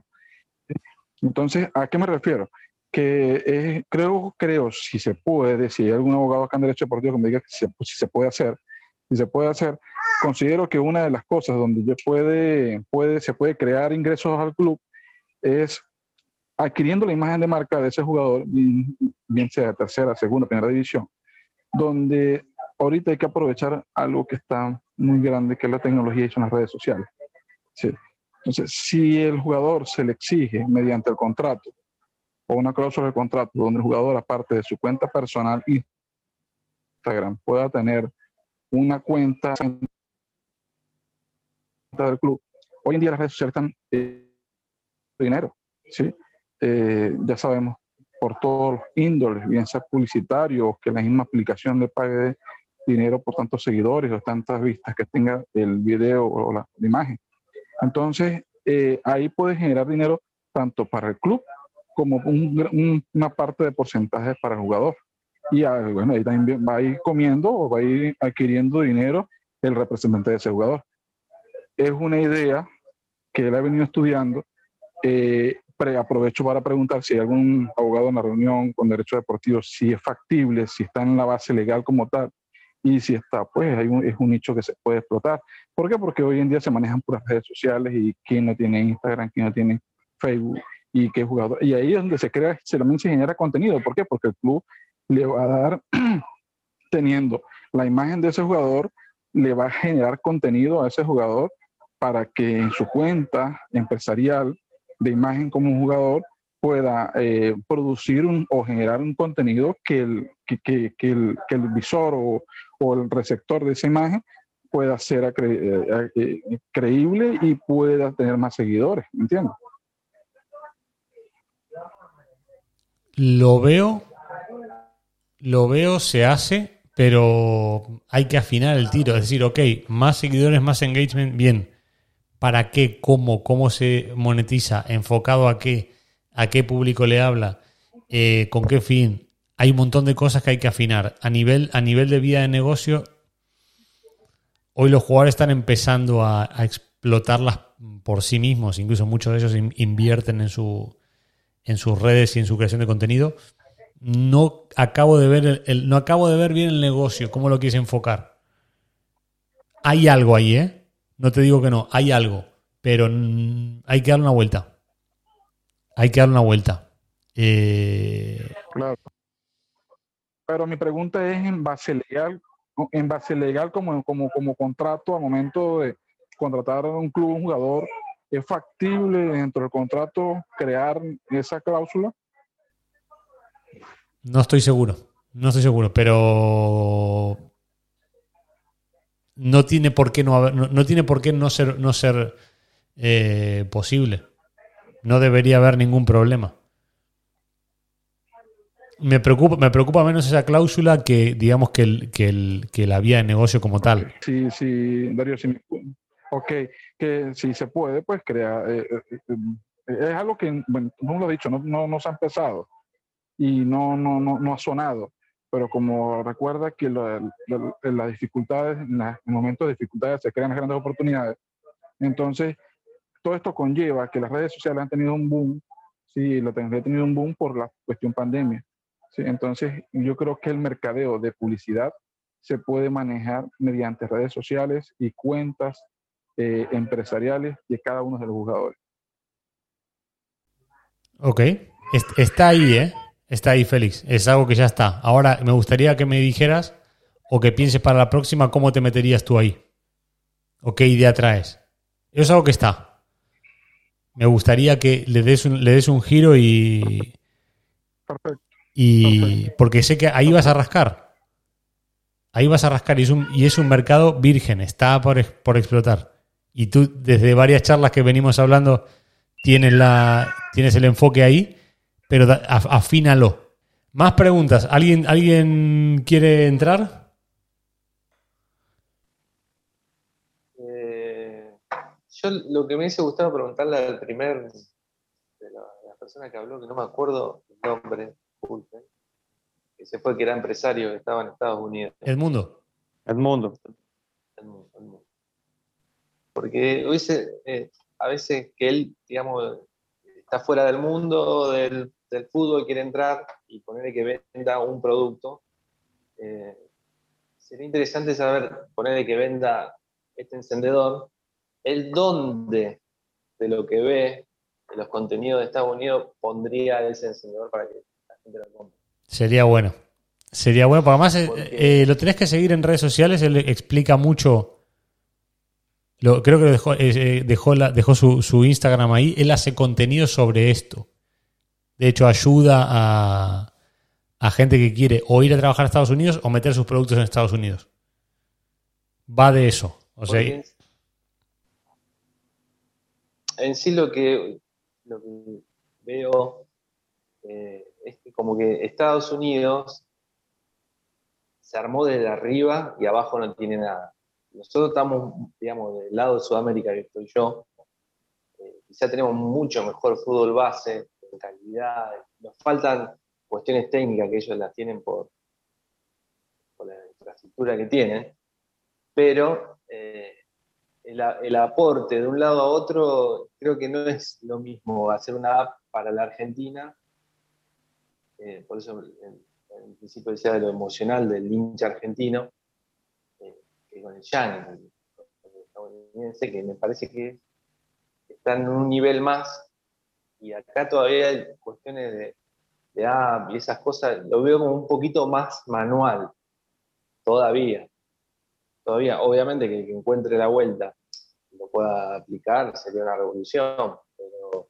pero igual te digo una cosa, hoy no te hace falta eh, irte a una aplicación. O sea, hoy, hoy con una cámara, grabarte, hacer un banco de imágenes y mandarlas por cualquier aplicación que te cuesta nada, puedes tener un producto envasado. O sea, yo sí entiendo lo de la aplicación, de hecho yo perdí dinero, perdí bastante dinero desarrollando una aplicación que al final no fue lo que yo quería. Y te digo, si lo hubiese sabido, que son, un poco las cosas que aprendes cuando te equivocas, si lo hubiese sabido me hubiese ido a cosas mucho más simples, a testear el mercado mucho más barato. Y, sí que es verdad, yo tengo, tengo muchos amigos que trabajan en fútbol en Estados Unidos. La oportunidad que hay en fútbol es salvaje a nivel de fútbol base. O sea, lo que nosotros en Argentina, que yo soy argentino, lo que en Argentina vivimos con el Babi, que, con las sociedades de fomento, los clubes de Babi, eh, eso en Estados Unidos es un mercado de locos. Yo tengo, amigos que no entrenaron nunca a, nivel profesional y están cobrando la hora de entrenamiento a un equipo sub-12 a 90, 100 dólares. Y son chicos que no, o sea, no. Que igual eso no lo gana un entrenador. Yo ahora vivo en España. No lo gana un entrenador de un equipo importante de sub-12 acá. No lo gana, pero ni de lejos. Entonces, yo cuando hablo, cuando hablo de números, que también me meto mucho en tema de, en tema de, números de negocio, donde está la vía, cuando escucho cosas de formación en Estados Unidos me vuelvo absolutamente loco, porque además lo consumen. Lo consumen. Y yo, a mí me gusta mucho escuchar la necesidad que tiene, que tiene la gente que vive en Estados Unidos, porque está muy lejos de lo que nosotros en Argentina o en España eh, consideramos. O sea, cosas que para nosotros del lado Argentina o España eh, son una cosa insignificante. En Estados Unidos podría pegar perfectamente. Y al revés otras cosas que vos decís, traigo esto a Estados Unidos que es una bomba. Nada, cero. Entonces por eso voy mucho a temas de entrenamiento virtual. Sin aplicación, con aplicación, sin aplicación. Tema de entrenamiento virtual, tema de formación de entrenadores en Estados Unidos. Eh, ahí hay mucho. Ahí hay mucho. Yo estoy enloquecido, vengo hablando con el mundo hace tiempo para, para ver cómo se puede armar el, equipo que él, lo quiere hacer, que le estoy echando una mano.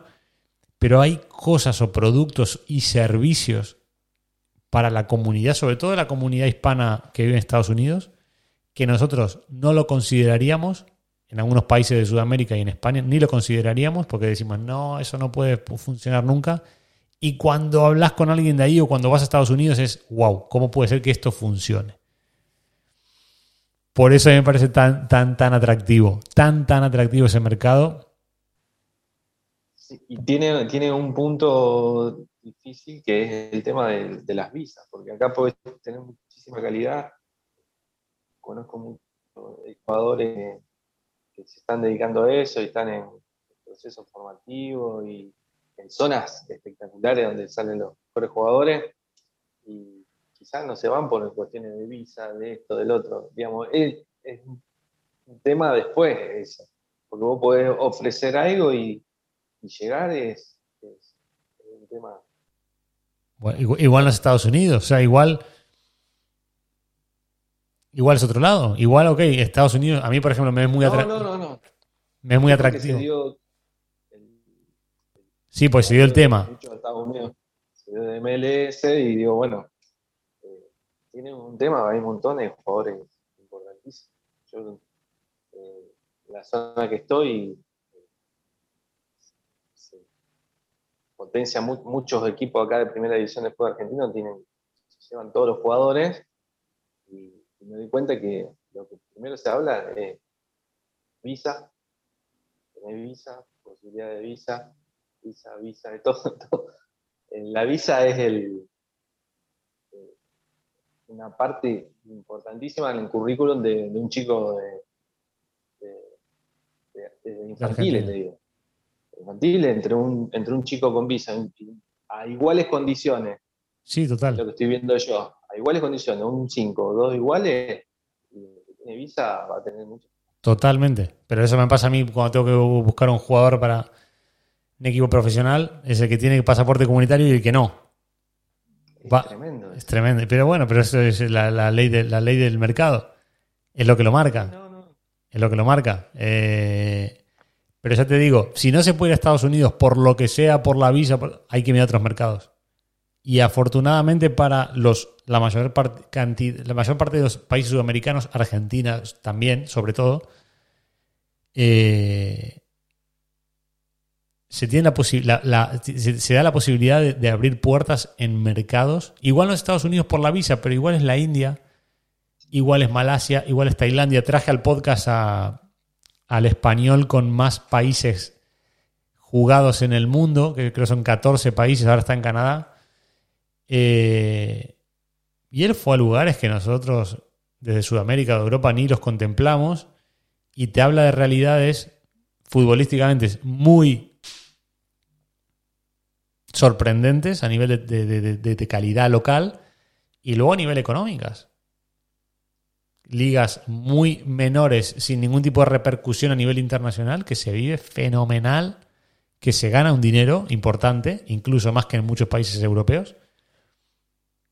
Y hay que rascar ahí. Y lo bueno que tiene el argentino, o el formador argentino, o el entrenador argentino, o de uruguayo, o chileno, o colombiano, o mexicano es las puertas abiertas que tienen por lo que hicieron sus elecciones o sus países históricamente o sus entrenadores, sobre todo Argentina y Uruguay y Brasil, eh, que tienen mucha más tradición. Y, entrenadores de esos países tienen las puertas muy abiertas en países preciosos ¿eh? de diferentes continentes. Entonces, hay donde rascar, hay mucho donde rascar. Y hay muchas vías y hay muchos gobiernos de países en el cual el fútbol está en desarrollo que no saben dónde meter el dinero porque justamente no hay soluciones. Y que lo tienen ¿eh? para, para invertir. Entonces, bueno. Hay mucho, ¿eh? Hay mucho. Es para romperse mucho la cabeza, es para rascar, es para, para indagar. Pero bueno, espero que, esta, que, esta, que estos canales, este canal sea una vía de, conexión para ese tipo de.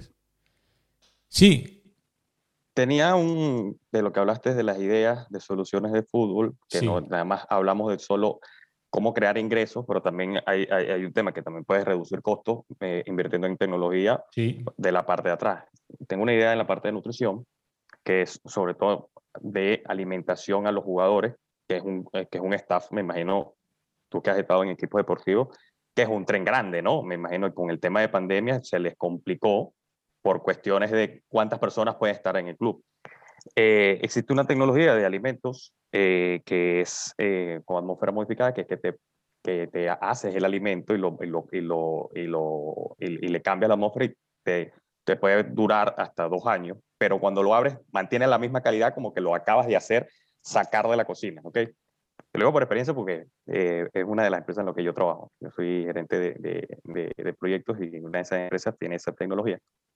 Eh, incluso esa es una tecnología que se utiliza para, este, que se inventó en Estados Unidos para, para llevar alimentos, sobre todo para la parte militar. Pero se, mi idea, como siempre pienso en, en temas de fútbol, porque vivo, en, vivo desde el fútbol de los cuatro años, es que se pueda ingresar a los, a los equipos y venderles la dieta específica a los sobre todo para los viajes, para cuando tienes que hacer viajes o concentraciones largas, que de repente se te complica llevar, porque si tú estás en el club, ok, este, tienes todo lo que la entrenamiento, pero de repente cuando tienes que hacer este, giras o tienes que ir a otros lugares, que la comida de repente se te complica, darle la misma dieta que estaba cumpliendo, con esta tecnología creo que eso podría ser un, un, una buena una buena solución, un buen servicio se le puede dar a los clubes o a las selecciones.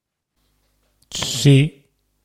Porque aparte, lo que te digo, que se mantiene, no es que es que como que cuando vienes y la metes en el microondas y te sabe insípido, no, no, se mantiene el mismo, créeme que mantiene la misma, es como que si no te la muestro, crees que la acabo de sacar de la, de la traje de la cocina y te la, y te la traje recién, recién hecha.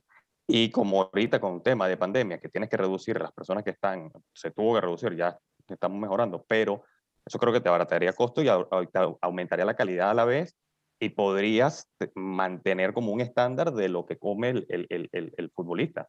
¿ok? Y que es muy importante, que lo hemos visto últimos de, estos, jugadores que ahora vemos que se retiran eh, con más edad, pero también es por lo que comen. Se nota mucho que viene de, de, la dieta y esto podría, o sea, ser como un enlace con el nutricionista o con el equipo de, de alimentación eh, invertir en esa tecnología, que los equipos tengan ese, ese, esa, esa, ese servicio, venderles ese servicio a los, equipos. Sí, el tema es cómo entrar, el tema es cuánto cuesta, o sea, si, si, la, si es significativo el cambio. Y yo veo un nicho más pequeño, no menos importante, que es el de jugadores a nivel personal, más que a los clubes. Te pongo ejemplos. Eh, no es ya raro desde, te estoy hablando desde hace 6, 7, 8 años hacia ahora, ahora cada vez menos, pero hace 6, 7 años ya no, era raro ver jugadores, sobre todo mm, mayores de 30, 35 años, de equipos profesionales con los que yo he, trabajado, que se, traían su propia comida. O sea, tenían un, un, nivel ya de, de obsesión en clubes megatops. Ellos decían, no, pero que yo como esta pasta porque tiene este ingrediente que no sé qué, ya el nicho deja de ser el club como tal, que ok, que si se abaratan costes a los clubes puede ser, pero yo veo mucho nicho a nivel individual. Veo que la industria, la mayoría de industrias, ¿no? pero ahora estamos hablando de fútbol, veo mucho nicho que está, está por atacar la individualización del futbolista. A todos los niveles, ¿eh? Entrenamiento. Sí. Sí. Diferenciarlo. Sí, totalmente. Porque, a ver. Identifica más con una persona que con el equipo. Sí, pues, sí, sí, sí. A ver, jugadores de. de a mí me ha tocado vivir tres años de, de. cuatro años de Champions League y de, Europa League, lo cual te lleva a competir cada tres días. Envidia. Y los chicos, esto eh, viví en Villarreal y en Mónaco, la mayoría de los jugadores lo que hacían era tener un equipo aparte de, de todo. Su, su nutricionista, su preparador físico, su eh, una empresa. fisiólogo, claro. Casi. Entonces, al, al club, llegar a venderle un servicio o un producto a un club, igual tiene que pasar ocho filtros, depende, el, el- depende el- la magnitud del club. Si es un club pequeño, vas a tener, más, vas a tener menos gente, pero vas a tener menos capacidad de inversión en tu producto. Pero para mí un nicho brutal en, en los jugadores, porque además, además con el jugador es hablar directamente, a lo sumo con su agente o con su, la persona que se encargue de este tipo de cosas, pero me parece un filtro mucho más rápido de saltar y con un poder adquisitivo mayor.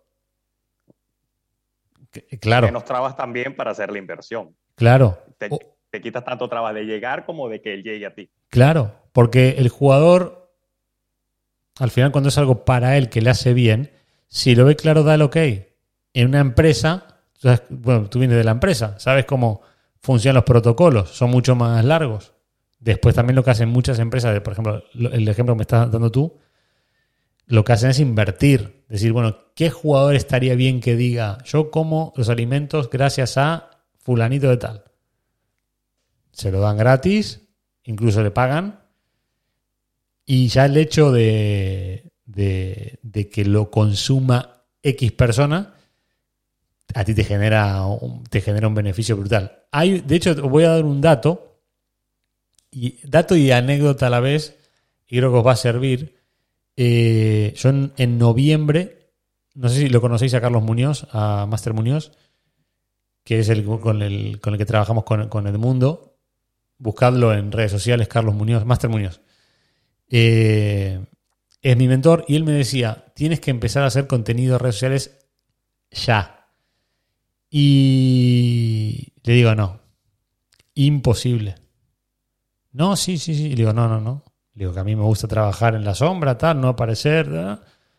Y me dice, ¿tú sabes que antes de 2025 l- todos los productos y servicios, o la mayoría, se van a vender por las personas antes que por las empresas? Y te lo traduzco. Sí, me entendí.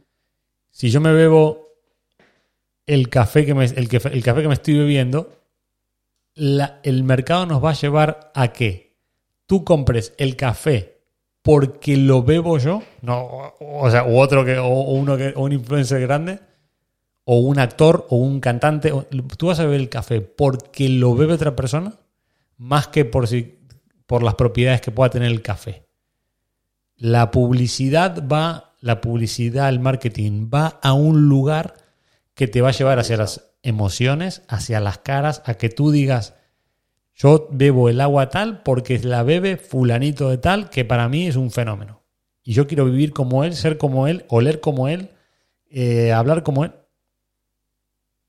Y a mí Carlos me convence un poco con ese mensaje de decir, Dari, tú, si quieres vender algo, yo ahora ya no vendo nada, no, no, no, o sea, a través de mis redes lo que hago es potenciar un poco mi marca y, y seguir haciendo networking y contactos y, y voy a dar ahora un salto también en, en, en tema de contenido. Pero si quisiera vender algo, ahora me sería mucho más fácil que hace seis meses o cinco meses. Mucho más. ¿Por qué? Porque hay una empatía. Hay una empatía. Tú si me ves en, en- en- en prensa un artículo y lees algo y dices, ah, ah.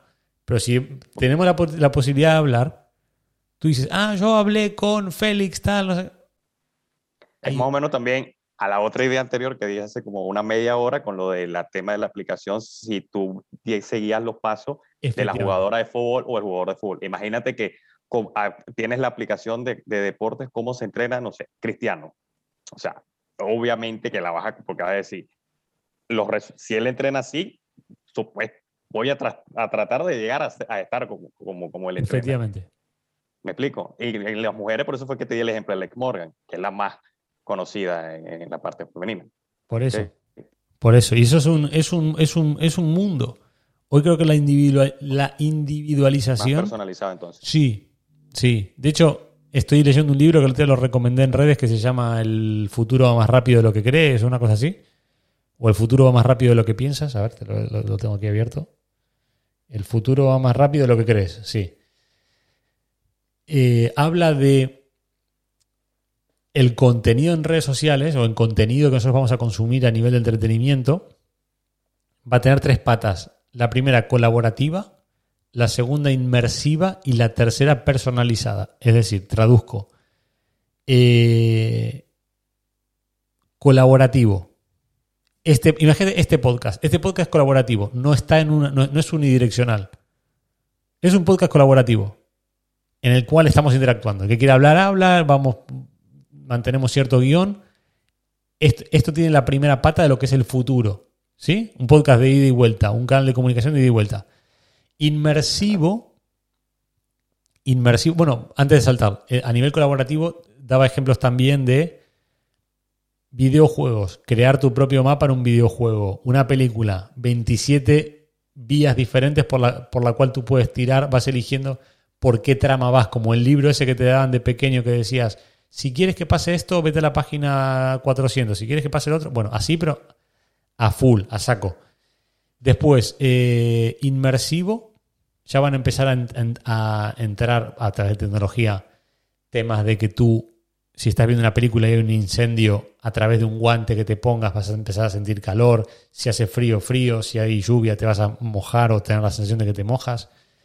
Va a ser contenido inmersivo 100%. Estamos hablando de un, pro- un promedio entre 5 y 10 años.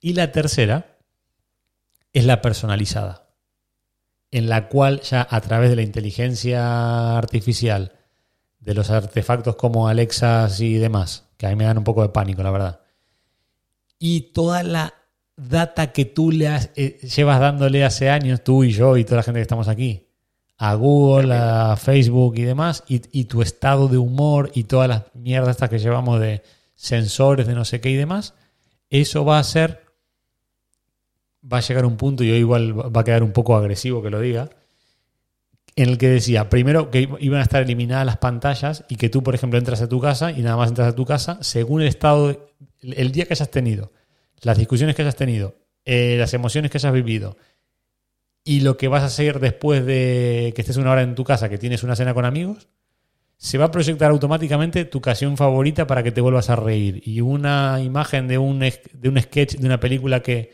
te hizo sentir bien cuando eras pequeño. Y no sé qué, todo eso orientado a que tú dentro de una hora que tienes un evento estés mejor. Te cuento una anécdota de hoy y termino y, y- y no te interrumpo más. Cuando hablaron de Masterclass, Sí. de lo del básquet, me llegó una notificación del Instagram y después te viene la, una publicidad. Era una publicidad de Masterclass. No, En menos de cinco minutos, te lo juro. claro. Más creo que si agarro ahorita, vuelvo, me va a salir otra Masterclass. No te estoy mintiendo. Por eso me reí. De locos. Entonces, Me acaba de llegar. O sea, me, me ahorita lo agarré y cuando revisé y después me viene una publicidad, por- porque así es. Instagram, Masterclass. lo voy a, lo voy a mirar. No te Eh, estoy mintiendo. a ver si no, Cuando a ver si me llegó a mí. De momento no, ¿eh? De momento no. Eh, por eso te, por Me- eso me, dio una risa. Por eso te decía la, la importancia de que tú para tu producto, lo de la comida me parece genial, más que, al- más que a los clubes, y hoy hemos estado hablando mucho de clubes y nos hemos dejado agentes y futbolistas que son nichos para men, o sea, son nichos más pequeñitos, pero va hacia la individualiz- individualización, que es el futuro, o lo que los expertos dicen que es el futuro, creo que podría ir por ahí. Y me gusta, me gusta lo, lo planteado, pero yo lo, lo tuyo lo vería más como algo A premium. jugador, entonces. Sí. Yo lo que, lo que veo es una inversión, igual no en un cristiano, No, pero sí en un jugador que digas local o de selección y que él diga, yo estoy bien o reduje la grasa corporal y gracias a eso en la Copa Oro no sé qué, no sé cuánto, gracias a... ¡Pam! o no tenía problema en comer cuando viajaba porque me llevaba Por mi ejemplo. empaque de comida. Por y ejemplo. Listo, que es la idea. Por ejemplo. Y no hace falta que te pelees con un club, porque yo ve- vengo, del, vengo de los clubes y los clubes, ya te digo, la logística o la o los protocolos, mejor dicho, son muy en, algún- en- en- en algunos son tienen un ritmo muy lentote y a ti lo que te interesa es es el dinamismo. Sí. Más, más preguntas y vamos, eh, si- vamos terminando. No, no hay prisa, pero lo que, lo que queráis comentar. Eh, los otros días hablaba con un scouting de un club y le preguntaba por qué venían a, a la zona que estoy yo. Yo estoy en el sur de Santa Fe, digamos, cerca de Rosario. Y hay mucho, mucho buen jugador, potencial, y se hablaba mucho de la alimentación, a diferencia de, en lugares como Rosario, de un millón de personas, ellos lo que evaluaban era, eh, eh, una de las cosas era la alimentación. Acá el chico, eh, dos o tres veces, poner en la ciudad, una ciudad chica que estoy yo, yo sé que dos o tres veces acá, este chico comió un asado, come carne, come esto. El Rosario, gaseosa, galletita. eh, acá, acá ves, por todo, cada uno en el patio de una casa tiene un árbol de fruta. Todo eso hace que eh, te venga Boca River y se lleve jugadores. En la ciudad que estoy yo, ponerle salió eh, Walter Samuel y, y hablábamos de eso, de ese jugador fuerte eh, y lo importante que es la alimentación. Lo que tiene es que, claro, un, quizá un servicio de eso sea muy, muy elevado en costo ahora, por eso en ciertas cosas la, siento que todavía está muy manual, muy manual. Los clubes les cuesta llegar todavía al, al buen jugador e invierten mucha plata quizá en mandar scouting para que los hoteles todo un equipo de trabajo. Eh, creo que un servicio puede llegar a ser ese. eh, ir marcándoles puntualmente eh, el jugador que necesitan. Uno tiene un poquito de confianza y capaz te dicen, "No, estoy buscando un, un zurdo central que me pase el metro 85.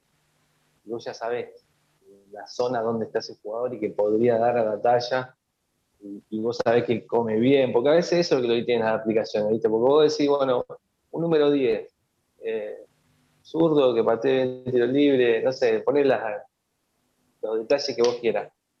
Eh, pero, ¿y cómo de la familia de dónde viene? ¿Qué, pretende el padre? ¿Qué?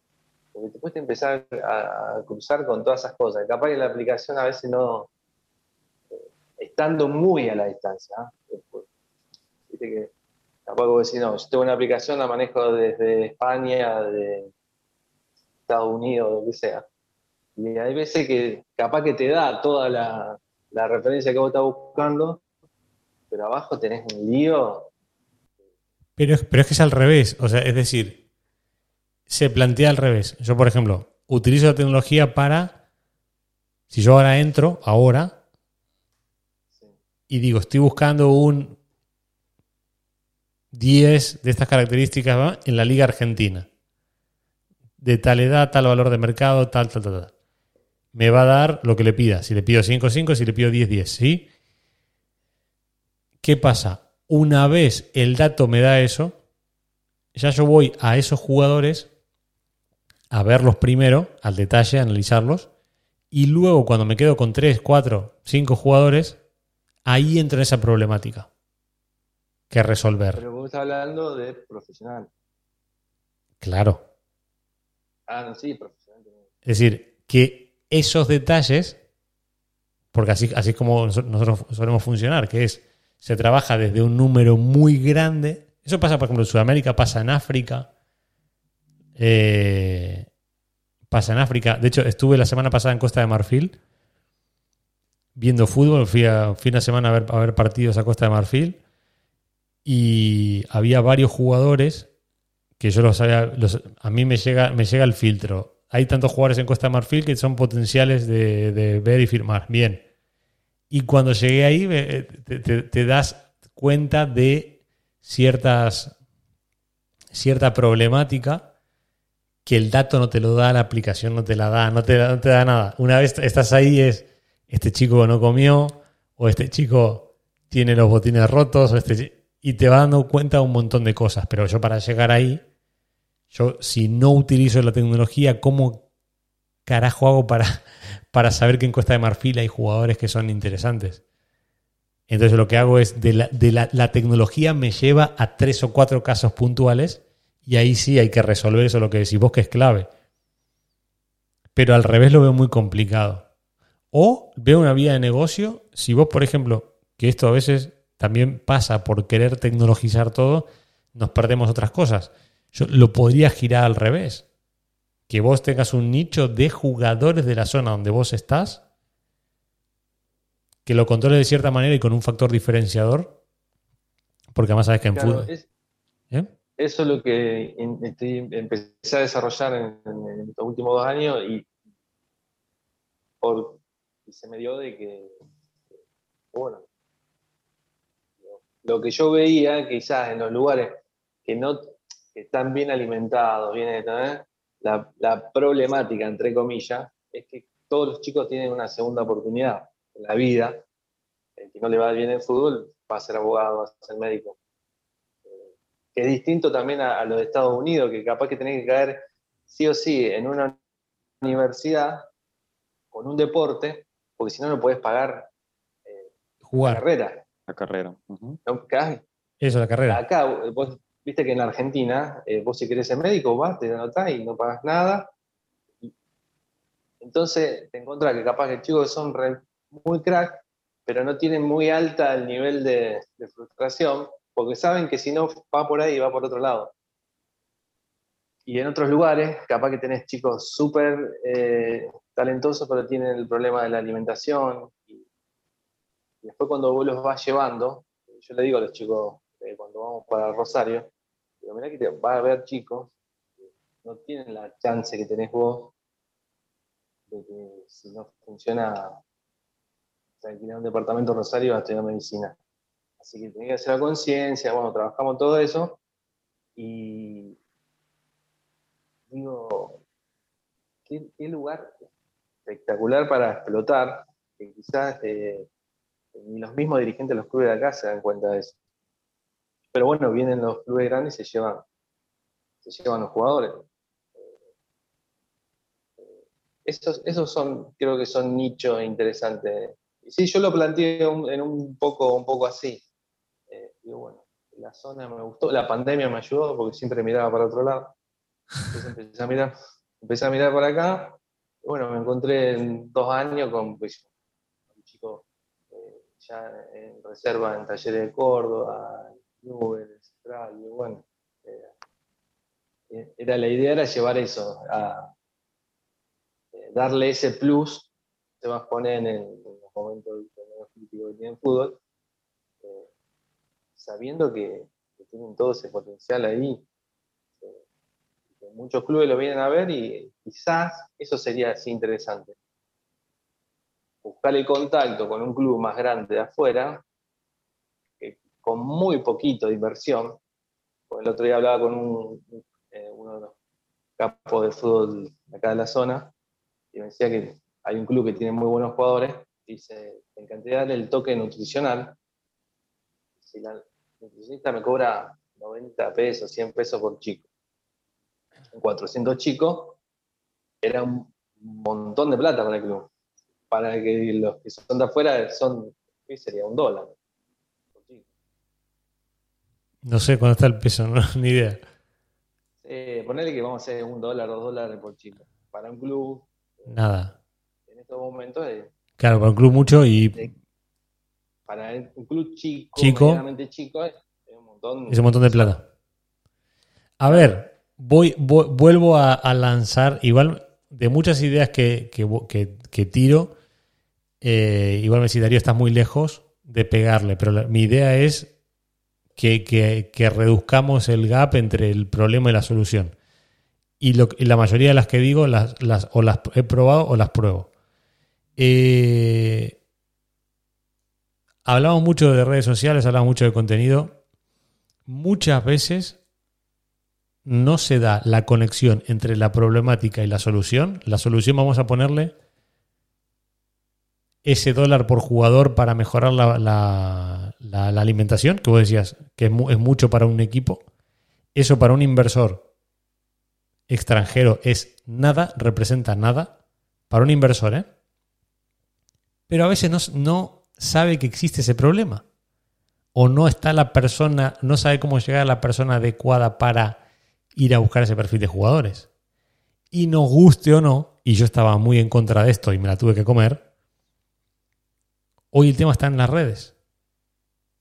Si yo encuentro al especialista en jugadores de X lugar de Santa Fe que sacan tanto perfil de jugadores y que en, el, en los últimos 20 años sacaron 20 jugadores que fueron top 50 mundial, y hay alguien haciendo contenido de eso y hablando de eso, soluciones problemáticas, hay contexto, problemas a resolver, eh, casos de éxito, casos de fracaso, y alguien me lo está contando, igual te suena muy loca la idea, ¿no?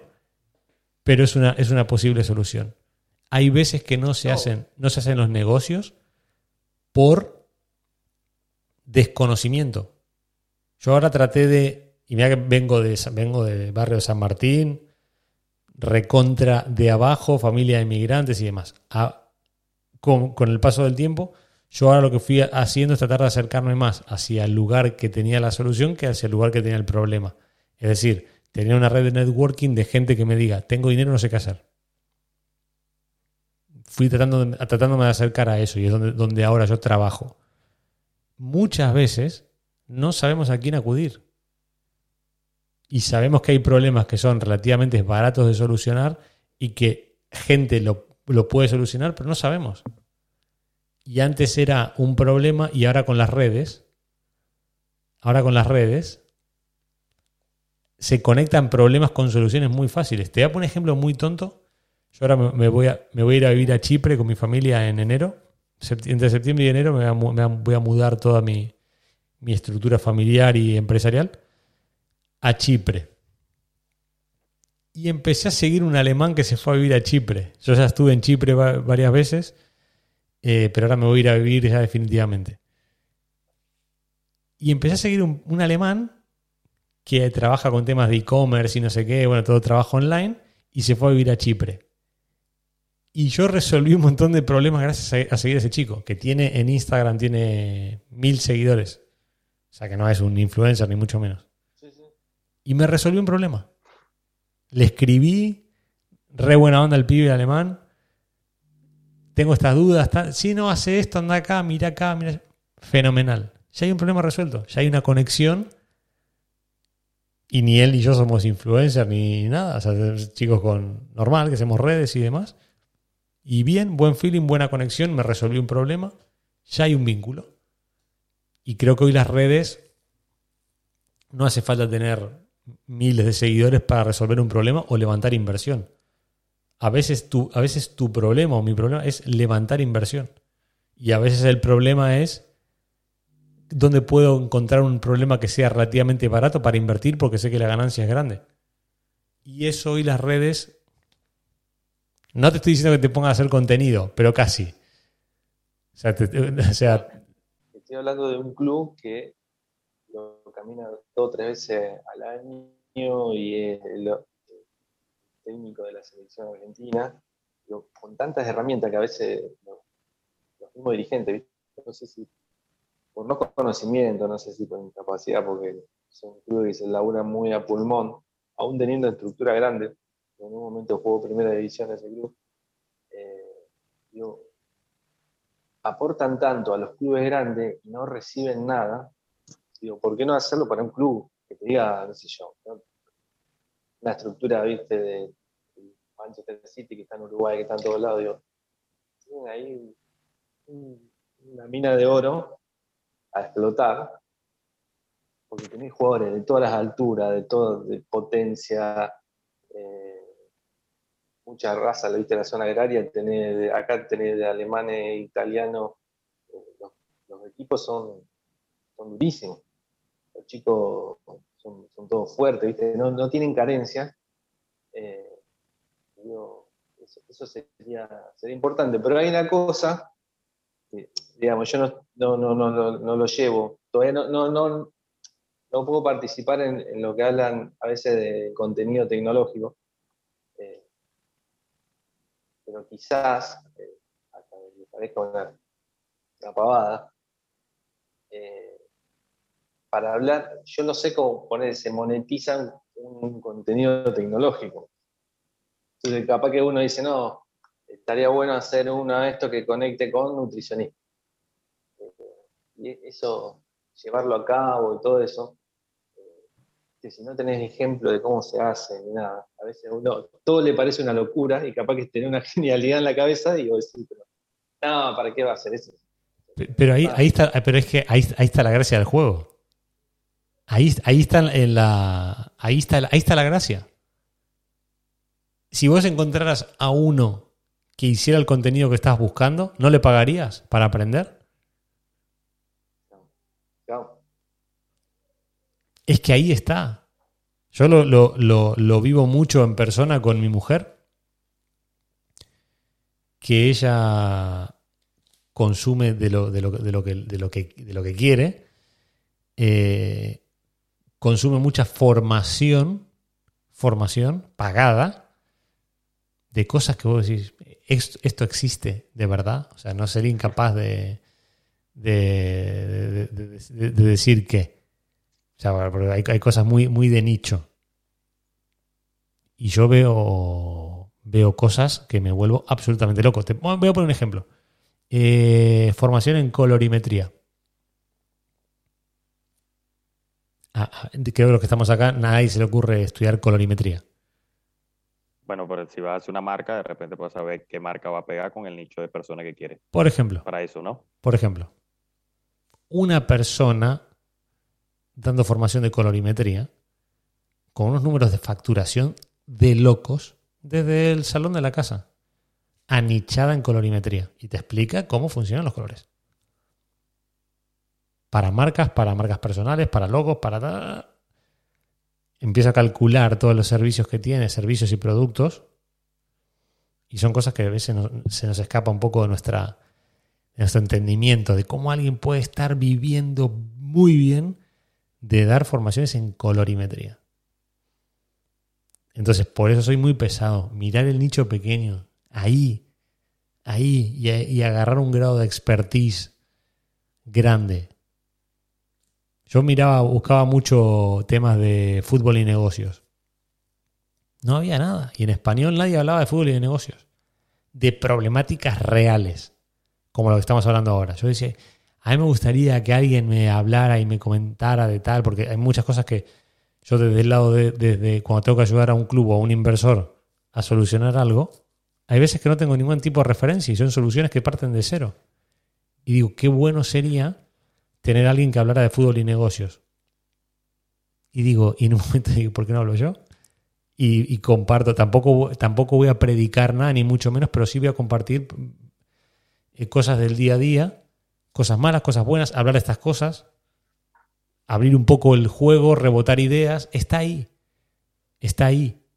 Y hoy afortunadamente se ha abierto el mundo para que los micro, micro, micro nichos vivan a un nivelazo. Y en fútbol hay mucho.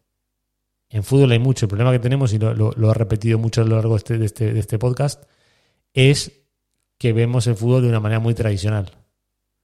Tú me contratas, me pagas y yo te soy medio bueno. Quería, con respecto a lo que habías dicho de lo de, hace unos 10 minutos, lo que quería agregarle es que hay mucho dinero, pero pocas ideas, y lo que se busca son ideas, porque hay mucho dinero donde invertir. Con buenas, lo que hay que buscar son buenas ideas.